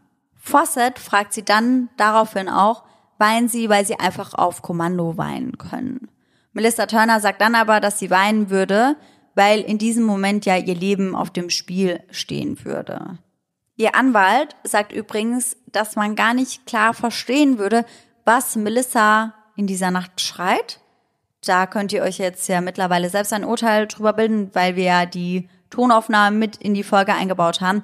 Meiner Meinung nach ist es tatsächlich schon relativ deutlich. Ja, finde ich auch. Aber ein ehemaliger FBI-Audio-Forensik-Experte sagt tatsächlich für die Verteidigung aus. Denn er glaubt, dass Teile des Kameratons Lautstärken verstärkt wurden. Das heißt, es wäre möglich, dass man beispielsweise Melissas Tonspur lauter gestellt hätte als die von Matthew, was dann natürlich den Anschein erwecken würde, dass Melissa geschrien hätte, Matthew aber nicht. Und dass das möglich ist, das will ich gar nicht absprechen. Das machen wir letztendlich bei unseren Podcast-Folgen ja auch meist. Das ist aber etwas, was die Staatsanwaltschaft ganz klar verneint. Anhand der Überwachungskamera des Nachbarn wird angenommen, dass die Konfrontation um 5.11 Uhr endete. Hier wäre es Matthew irgendwie gelungen, durch ein Fenster in den Poolbereich, also auf diese Terrasse, zu gelangen. Das ist auch das Fenster, das zuvor schon offen war. Da war aber sowas wie ein Fliegengitter vorne dran. Und das hat er da wohl rausgedrückt und sich dann aus diesem Fenster hinausgequält, als er schon verletzt war. Die Staatsanwaltschaft sagt, dass Melissa zu dem Zeitpunkt, als Matthew am Pool zusammenbrach, gesehen hätte, wie schlimm seine Verletzungen waren. Das ganze Blut, welches er bereits in der Küche verloren hatte, ist hierbei auch nicht zu vernachlässigen, denn ich habe Bilder von dem Tatort gesehen und bereits in der Küche, das ist wirklich das reinste Blutbad. Ihr wäre bewusst gewesen, dass er dringend Hilfe braucht. Doch trotzdem rief sie erst um 8.45 Uhr, also fast vier Stunden später, den Notruf, weil sie ja bewusstlos war. Einer der letzten Clips zeigt Melissa zehn Minuten vor dem 911-Call. Um 8.35 Uhr geht sie aus Richtung ihres Büros zurück in Richtung der Küche. Im Polizeibericht wird ihr rotes Haar als unordentlich, als wäre sie gerade aufgewacht, beschrieben. John Travener, ihr Verteidiger, sagt, das wäre der deutlichste Beweis dafür, dass sie nicht wusste, dass er tot war, weil sie ja nicht nach ihm suchen würde, wenn sie ihn getötet hätte. Meiner Meinung nach ein absolut schwaches Argument, denn wie oft ist es auch schon vorgekommen, dass Menschen andere Menschen getötet haben und sie dennoch dann noch fünfmal versucht haben anzurufen, um da irgendetwas vorzuspielen oder vorzugaukeln. Ja. Also das ist definitiv meiner Meinung nach kein Beweis für ihre Unschuld. Melissa beharrt darauf, dass sie nicht wusste, wie schlimm er verletzt war. Als sie ins Bett gegangen wäre, wäre er noch wach gewesen und herumgelaufen. Dass ihr der Ernst der Lage nicht bewusst war, hält die Staatsanwaltschaft für ausgeschlossen. Melissa wusste, dass er im Sterben lag, weil sie ihn verbluten sah. So heißt es. Fawcett sagt, er wurde geschnitten und erstochen und dann dem Tod überlassen. Ich denke, das ist die Definition von häuslicher Gewalt schlechthin. Vor allem, wenn man bedenkt, dass dies durch seine Verlobte geschah. Nach Melissas Kreuzverhör durch die Staatsanwaltschaft ziehen sich die Geschworenen am 18. Februar 2022 zur Beratung zurück. Also nur vier Tage nach Prozessbeginn. Die Vorsitzende Richterin Samantha Ward gibt ihnen mit auf den Weg.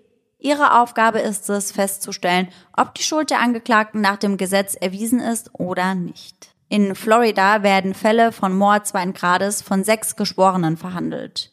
In diesem Fall sind es zwei Frauen und vier Männer. Einer von ihnen ist Donald Goodwin, der sich zunächst sehr unsicher ist, was Melissas Schuld oder Unschuld angeht. Donald Goodwin sagt, wenn man eine so junge Frau sieht, dreht sich einem der Magen um.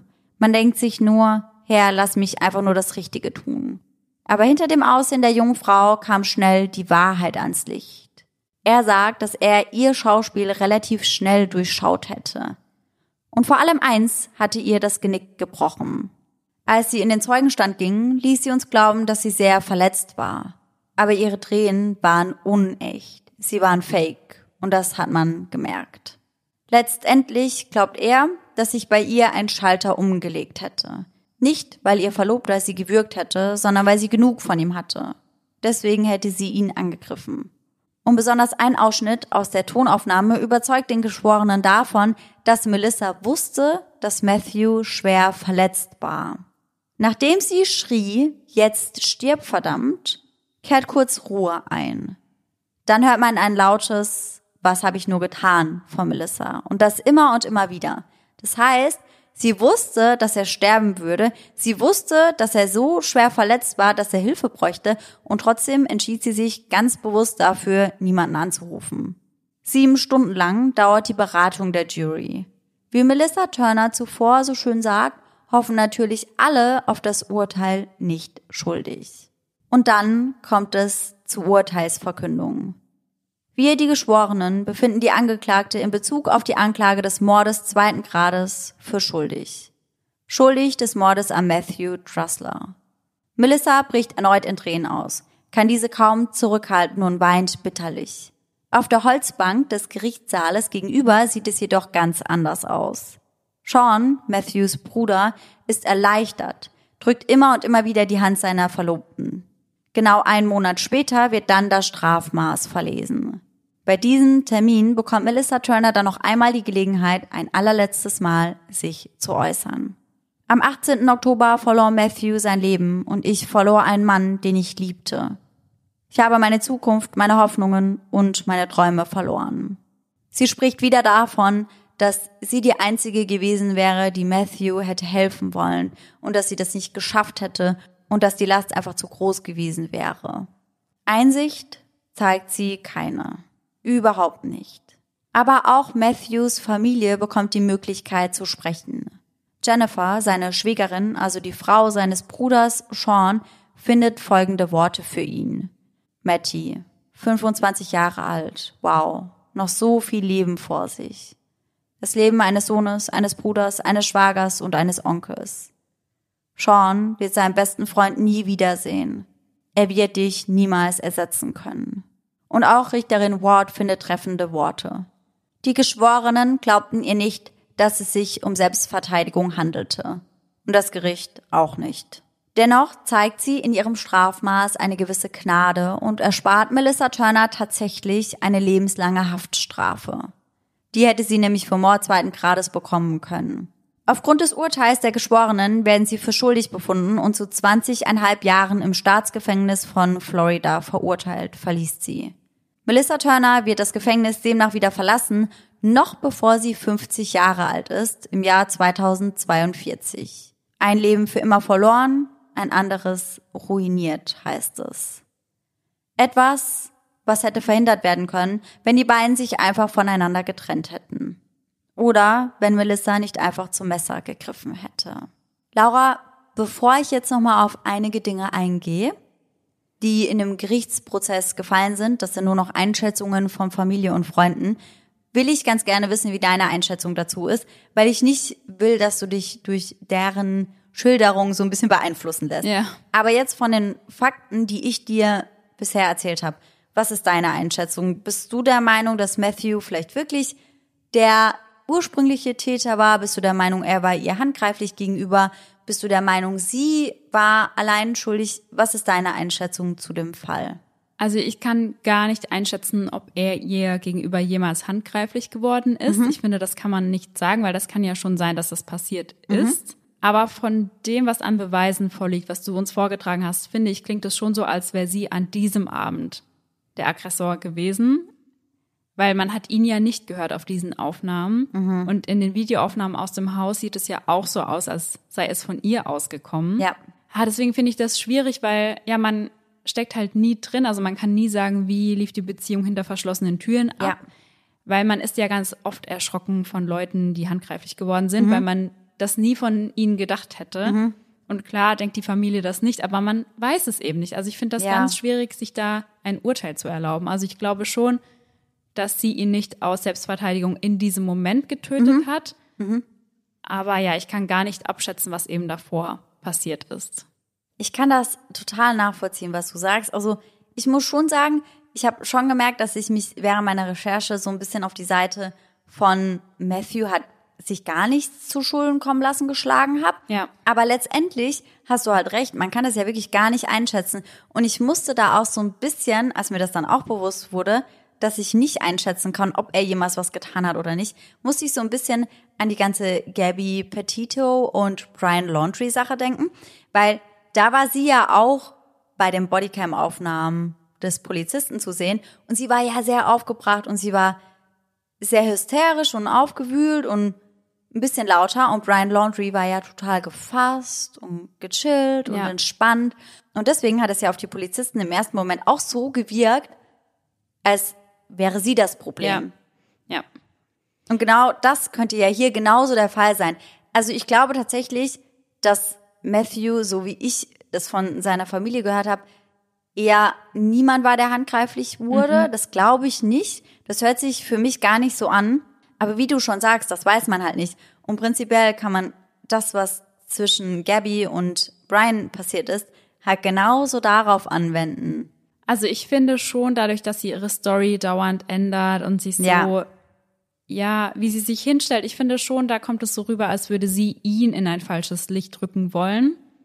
Aber ja, 100 Prozent wissen das eben nur die beiden, weil das kann Ja. kein Außenstehender beurteilen, was in den Monaten oder Jahren oder wie lange sie zusammen waren vorher genau abgelaufen ist. Ja, also ja, ja. ja, ich bin mir sehr sicher, dass sie ja komplett schuldfähig ist und auch Total. komplett schuldig ist an seinem Tod. Ja, Und wie gesagt, ich glaube, an dem Abend war sie einfach diejenige, die komplett durchgedreht ist. Mhm.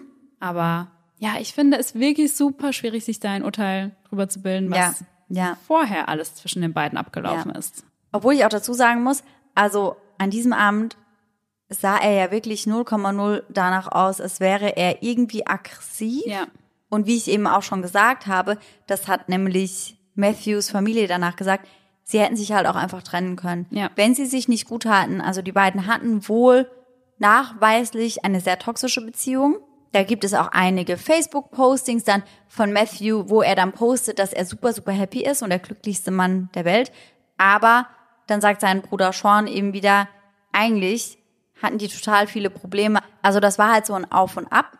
Das kennt man ja von toxischen Beziehungen.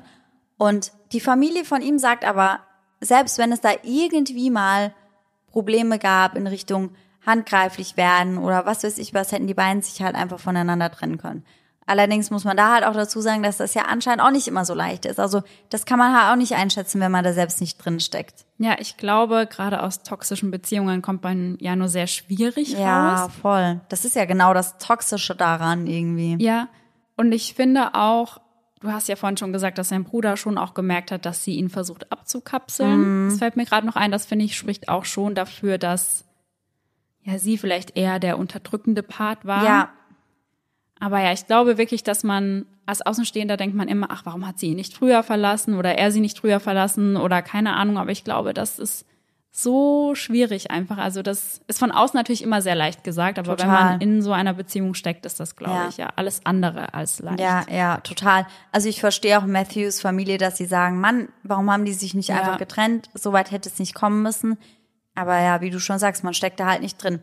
Allerdings muss ich abschließend auch, bevor ich noch mal ein bisschen auf das eingehe, was Matthews Familie sagt, also abschließend muss ich einfach sagen, dass ich schon eher das Gefühl habe, dass Melissa der ungesunde Part ist, dass Melissa definitiv die volle Verantwortung für das trägt, was halt geschehen ist. Ich glaube nicht, dass sie sich irgendwie hätte verteidigen müssen. Ich glaube nicht, dass irgendwie Streit oder gar irgendetwas in Richtung Gewalt von Matthew ausging. Und ich find's heftig, wie sie versucht, das alles zu verdrehen. Und wenn du dir mal überlegst, dass Matthew wirklich nie irgendetwas gemacht hat, wie schlimm ist das dann, dass sie ihn in so ein Licht drückt? Ja, total, weil er kann sich ja nicht mehr verteidigen gegenüber dem, was sie sagt. Genau. Und das finde ich halt schon extrem heftig, wenn man sich das überlegt, dass das vielleicht so abgelaufen Ja. ist, nur um ihren eigenen Kopf irgendwie aus der Schlinge zu ziehen.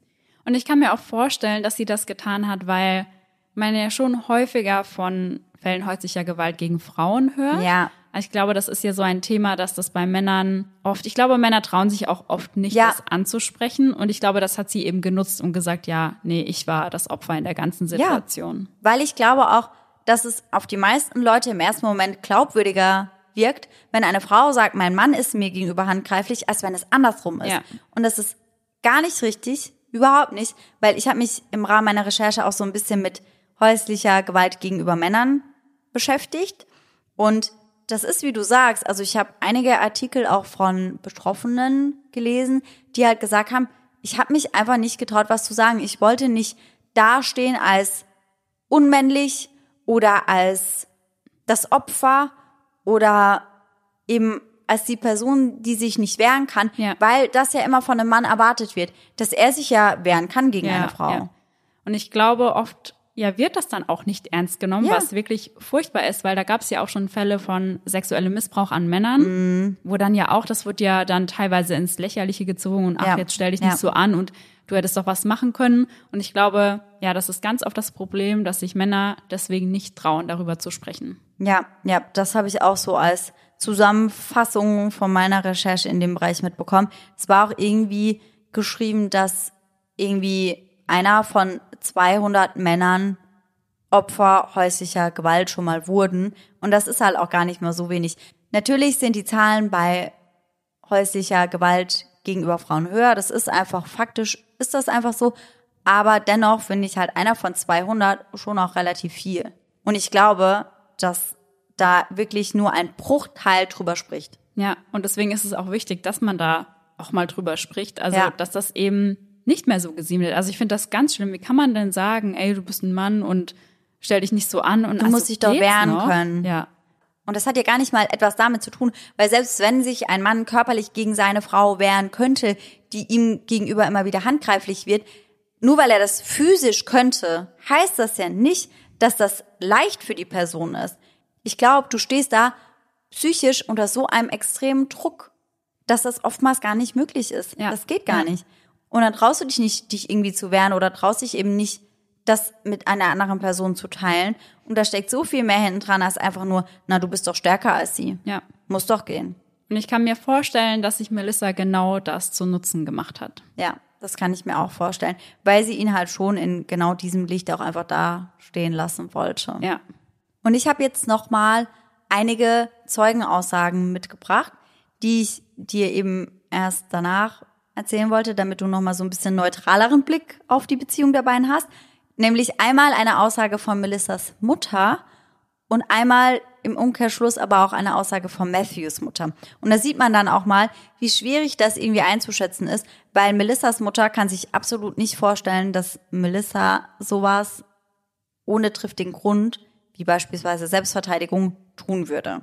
Melissa sagt auf jeden Fall vor Gericht noch einmal, und das sagt sie wirklich sehr, sehr häufig, dass sie ihn sehr geliebt hätte und dass sie ihm das nicht antun wollte. Und sie sagt dann auch, das ist das Letzte, was er gewollt hätte. Er hat immer versucht, sein Trinken zu verstecken. Seine psychische Gesundheit und wie depressiv er war, hat er versucht, vor allen zu verbergen. Das Letzte, was er wollte, war, dass die Welt nun etwas davon erfährt. Und ihre Mutter, Wanda Turner, die äußert sich wie folgt. Sie sagt, ihre Tochter habe den Missbrauch von Matthew schweigend ertragen.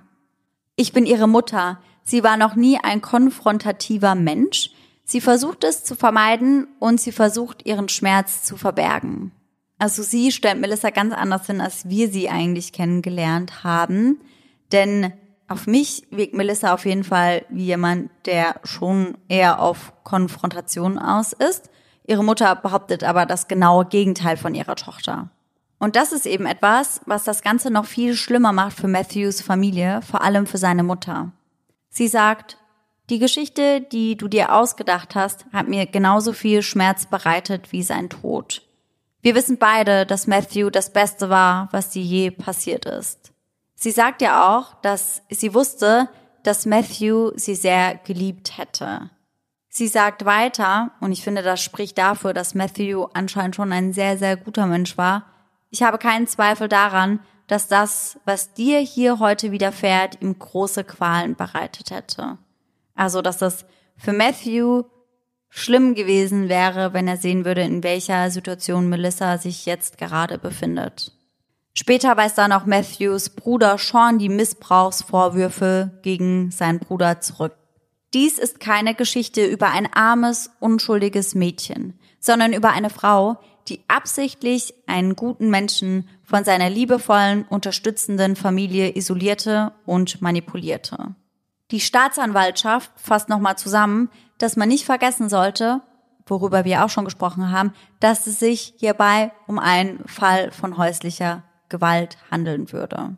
Und dann gibt es da noch die ein oder andere Einschätzung von Melissa von Nachbarn, die natürlich nicht so ausschlaggebend ist. Allerdings fand ich da so ein paar Geschichten auch ganz schön crazy. Ich habe die nicht mit in den Hauptteil des Falls mit reingenommen, weil das eben, wie gesagt, nicht so ausschlaggebend ist. Allerdings finde ich, muss man das irgendwie doch noch erzählen. Deswegen habe ich das jetzt ganz an das Ende mit rangepackt. Da geht es nämlich um die Beschreibung von Melissa durch eine Nachbarin. Und die erzählt eben davon, dass die beiden neu eingezogen wären, also Matthew und Melissa, und dass sie eine große, große Einweihungsparty geschmissen hätten. Und sie hätte dann irgendwann einen lauten Schrei von einer Frau gehört und wäre deswegen ans Fenster gegangen, um nachzuschauen, was da los ist. Und dann hätte sie gesehen, wie eine fremde Frau diese Party verlassen wollte, schreiend. Und sie wäre quasi aus dem Haus rausgestürmt. Die Nachbarin hätte dann gesehen, wie Melissa diese Frau an den Haaren zurück in das Haus gezogen hätte. Aber da wird jetzt auch davon ausgegangen, dass das vielleicht ein Rollenspiel war. Allerdings war das wirklich was, wo ich mir dachte, hm, also ich finde irgendwie schon, dass man daran ja sieht, dass sie definitiv bereit ist, gewalttätig zu werden. Ja, das war auch mein erster Gedanke eben. Also sie scheut ja nicht davor, irgendwie handgreiflich zu sein. Ja, ja. Weil das ist ja auch erstmal was, selbst wenn es in einem Rollenspiel ist, was ich jetzt einfach mal so dahinstelle, das wird dann vermutet, ob das so ist oder nicht, das weiß man nicht. Aber selbst wenn es im Rahmen eines Rollenspiels gewesen wäre, musst du ja dennoch eine Person sein, die sagt, okay, da erkläre ich mich bereit für. Selbst wenn das in einem Rollenspiel ist. Also ist ja alles schön und gut, aber bist du dann bereit, jemandem Gewalt zuzufügen? Mhm. Und bei Melissa ist es ja offensichtlich ein Ja. Ja. Also auch eine sehr, sehr merkwürdige Beobachtung der Nachbarin. Und damit muss man irgendwie zusammenfassend sagen, dass Melissa schon nicht so leicht zu durchschauen ist. Ich glaube schon, dass Melissa eine extreme Schauspielerin ist mhm. und schon teilweise auch weiß, wie sie Leute manipuliert und wie sie sich selbst darstellen muss. Wir werden euch, wie gesagt, auf jeden Fall einige Ausschnitte aus dem Prozess hochladen auf Instagram und da könnt ihr dann selbst mal Melissas schauspielerische Darbietung begutachten. Und ich bin gespannt, ich bin wirklich sehr gespannt, was ihr dazu sagt. Ja, ich bin auch sehr auf die Aufnahmen gespannt. Und da wir jetzt am Ende meiner Folge sind, würde ich gerne nochmal das Thema Gewalt gegen Männer, vor allem häusliche Gewalt gegen Männer aufgreifen. Denn wir haben ja schon öfter mal über Gewalt gegen Frauen gesprochen, haben da auch öfter mal auf den weißen Ring beispielsweise hingewiesen und dass man dadurch eben Unterstützung und Hilfe bekommen kann. Aber was Männer angeht, war das bei uns einfach noch nie Thema. Das ist aber, wie wir vorhin gesagt haben, total wichtig und deswegen möchte ich da jetzt nochmal kurz drauf eingehen. Der Weiße Ring hat nämlich extra eine Seite eingerichtet für Männer, die eben von Gewalt betroffen sind. Und da schreiben sie unter anderem auch als Überschrift ein verschwiegenes Tabu, Gewalt gegen Männer. Sie schreiben dort weiter, das Männerbild vom starken, unverwundbaren Mann bzw. Beschützer hält sich bis heute hartnäckig. Schon kleinen Jungs wird beigebracht, Indianer kennen keinen Schmerz, Männer weinen nicht, Zähne zusammenbeißen und durch. Die Gesellschaft akzeptiert keinen schwachen, hilflosen Mann. Hinzu kommt, männliche Gewalttätigkeit wird dabei anscheinend als normal angesehen. Gegen dieses starre Rollenbild mit seinen Vorurteilen lässt sich nur schwer ankommen. Das erklärt, warum es männlichen Betroffenen äußerst schwerfällt, über Gewalterfahrungen zu reden. Zu groß sind die Scham und die Angst, als Schwächling dazustehen. Opfer zu sein gilt als unmännlich. Doch das ist ein fataler Irrtum. Denn Männer können sich eingestehen, Beistand und Hilfe zu brauchen. Sie sind nicht allein. Darunter findet sich dann auch eine komplette Broschüre, die heißt ein echtes Männerthema, Gewalt gegen Männer, warum Reden hilft und warum auch Männer Hilfe brauchen. Und ich finde das super gut, dass sie sich da so extrem für einsetzen. Das heißt, man kann sie eben sowohl was emotionalen als auch finanziellen Support angeht, kann man den Weißen Ring als Mann kontaktieren und wird da eben gehört. Auch das Opfertelefon, welches bundesweit übrigens kostenfrei ist, kann man als Mann natürlich kontaktieren. Erreichen könnt ihr sie unter 116 006. Auch die Online-Beratung ist möglich unter weißer-ring.de. Außerdem gibt es über 400 Außenstellen bundesweit. Hier wird übrigens auch darauf eingegangen, dass es ja nicht immer nur so ist, dass Männer Opfer von Frauen werden, sondern dass ja auch die Gewalt unter Männern häufig relativ hoch ist. Nicht unbedingt im häuslichen Sinne, sage ich mal, also nicht unbedingt in Partnerschaften, sondern aber auch was Übergriffe und ähnliches angeht. Und auch hier ist der Weiße Ring natürlich bereit mit einzugreifen, bereit was zu tun, bereit über Geschehenes zu sprechen und kann da auf jeden Fall, glaube ich, schon eine ziemlich gute Stütze bieten. Also ich finde, was du eben auch von der Website vorgelesen hast, das hat ja nochmal sehr gut zusammengefasst, was wir vorhin besprochen haben. Und ich finde es super wichtig, dass man darüber spricht und dass es da auch speziell Hilfestellen für Männer gibt oder dass Männer speziell ja irgendwie da unterstützt werden, dass sie sich melden können. Ja, auf jeden Fall, definitiv. Ich wollte nur noch mal kurz das Thema von vorhin aufgreifen. Also mein Gefühl sagt mir auch, dass Matthew derjenige war, der ja die häusliche Gewalt erlebt hat. Ja. Dass das dann eben so ausgeartet ist, dass sie ihn getötet hat. Ja. Ich dachte nur vorhin, ich nehme das mit rein, dass man eben nie weiß, was hinten dran steht, weil man das eben nicht weiß. Aber mein Gefühl sagt mir schon, dass Melissa auch vorher dann der aggressive Part eher war als Matthew. Und wenn wir jetzt davon ausgehen, dass es eben so abgelaufen ist, ist das natürlich ein Schlag ins Gesicht für die Familie, wie Melissa ihn hinstellt. Ja, also wie bereits erwähnt, bin ich da auch ganz bei dir. Also ich habe auch im Gefühl, dass Melissa definitiv der aggressive Part war. Ich finde, dafür sprechen die Indizien, die Beweislage spricht dafür. Ich finde aber trotzdem gut, dass wir das nochmal so hinterfragt haben. Allerdings will ich ja auch nochmal ganz klar sagen, nicht, dass irgendjemand davon ausgeht, dass wir das aus anderen Gründen gemacht haben. Wir haben das nur nochmal so extrem hinterfragt, weil Melissa und ihre Verteidigung sich eben genau darauf berufen hat, dass sie das Opfer ist. Für mich war das von vornherein relativ offensichtlich, dass sie der aggressive Part ist und dass sie die Angreiferin ist und dass sie die Täterin ist. Ja, hast du nochmal sehr gut zusammengefasst, finde ich. Dann würde ich sagen, sind wir jetzt am Ende unserer heutigen Folge. Letztes Mal gab es keine Gänsehaut-to-go-Geschichte, aber dieses Mal haben wir wieder eine parat für euch. Yes. Und die gibt's jetzt auch direkt.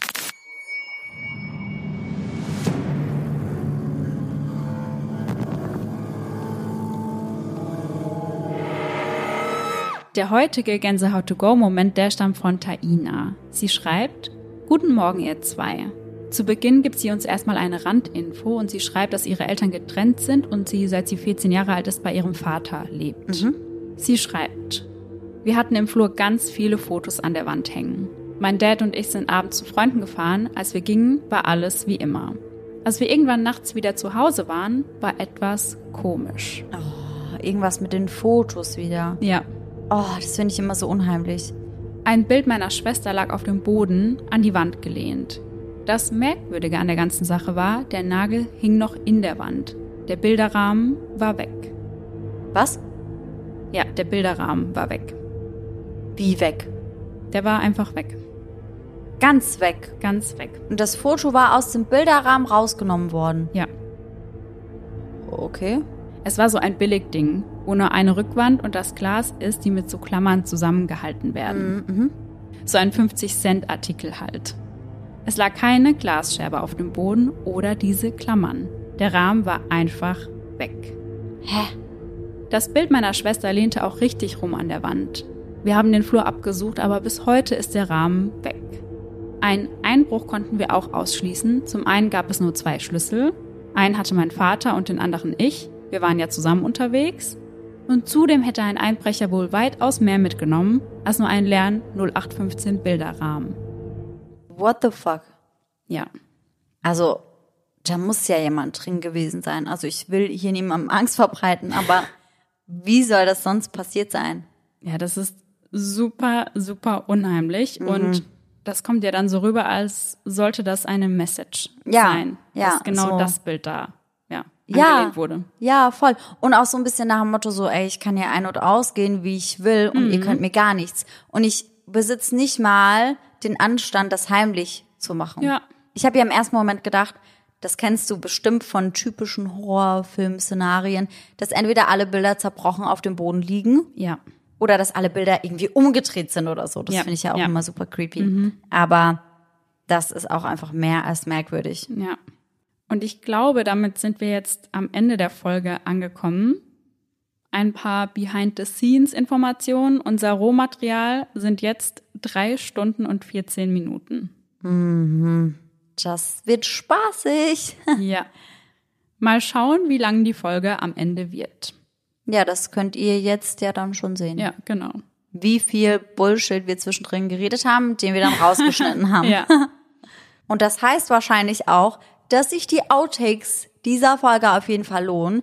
Nur als kleine Info am Rande, falls ihr, genauso wie ich, immer relativ schnell Schluss macht mit einem Podcast, sobald der Fall fertig ist, die findet ihr bei uns immer ganz am Ende der Folge. Das heißt eigentlich in der nächsten Minute.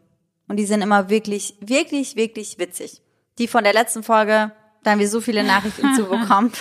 Also die sind wirklich witzig und die lohnen sich. Und da kann man dann vielleicht nochmal ein bisschen durchatmen. Ja, da kommt man total. noch ein bisschen runter und auf andere Gedanken. Ja, absolut. Und ansonsten hoffen wir natürlich, dass ihr alle nächsten Sonntag wieder mit dabei seid. Und bis dahin, schöne Träume. Bis dann. Tschüss. Tschüssi.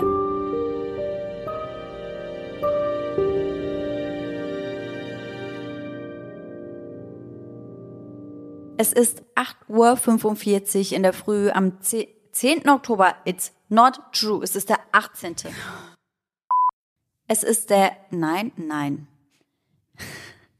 So richtig, als hätte ich so zwei Persönlichkeiten und ich würde der einen sagen, nein, Es stop ist, nein, stopp, Sarah, das sagen wir jetzt nicht. Patricia, reiß dich zusammen. What not me, what Patricia? Es ist echt so.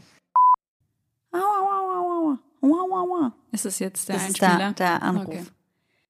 Matty behandelte sie als, hm, nein, nein. Oh, geil. Das war ein geiler Übergang. Ja, hat dir gefallen? Ja. Lieb ich. Boah, geil! Ja, ich finde, es war gerade richtig. Bam. Ja. Aber Melissa sagt, dass ihre Beziehung zueinander bereits nach ein paar Monaten, warum ist mein Handy nicht im Sch- scheiß Flugmodus, du Arschloch? Guck mal, ey, ganz ehrlich, können wir einmal Rest in Peace eine kleine Zeremonie für dein Es ist gedrückt haben? Weil das Oh müssen wir mit dem Roadcaster jetzt ja nie Oh, wieder machen. Du stimmt. wirst nie mehr sagen, Es ist gedrückt. Weil jetzt halt dauerhaft gedrückt Ja, es ist halt immer Da sage ich gedrückt. nur einmal so, ist jetzt, jetzt sage ich Rack. Ja, okay. Aber einmal halt nur. Wir machen jetzt Rack. Right. Okay. Wenige Stunden später, nee, nein, nee, nein, Die Outtakes werden wahrscheinlich du die ganze Zeit so, nein, nein, Nein, nein, nein, nein, nein, nein, nein, nein, nein, nee, nein. Doch Melissa beharrt weiterin, weiterin, was ist das? Reiterin, weiterin? Tschüssi!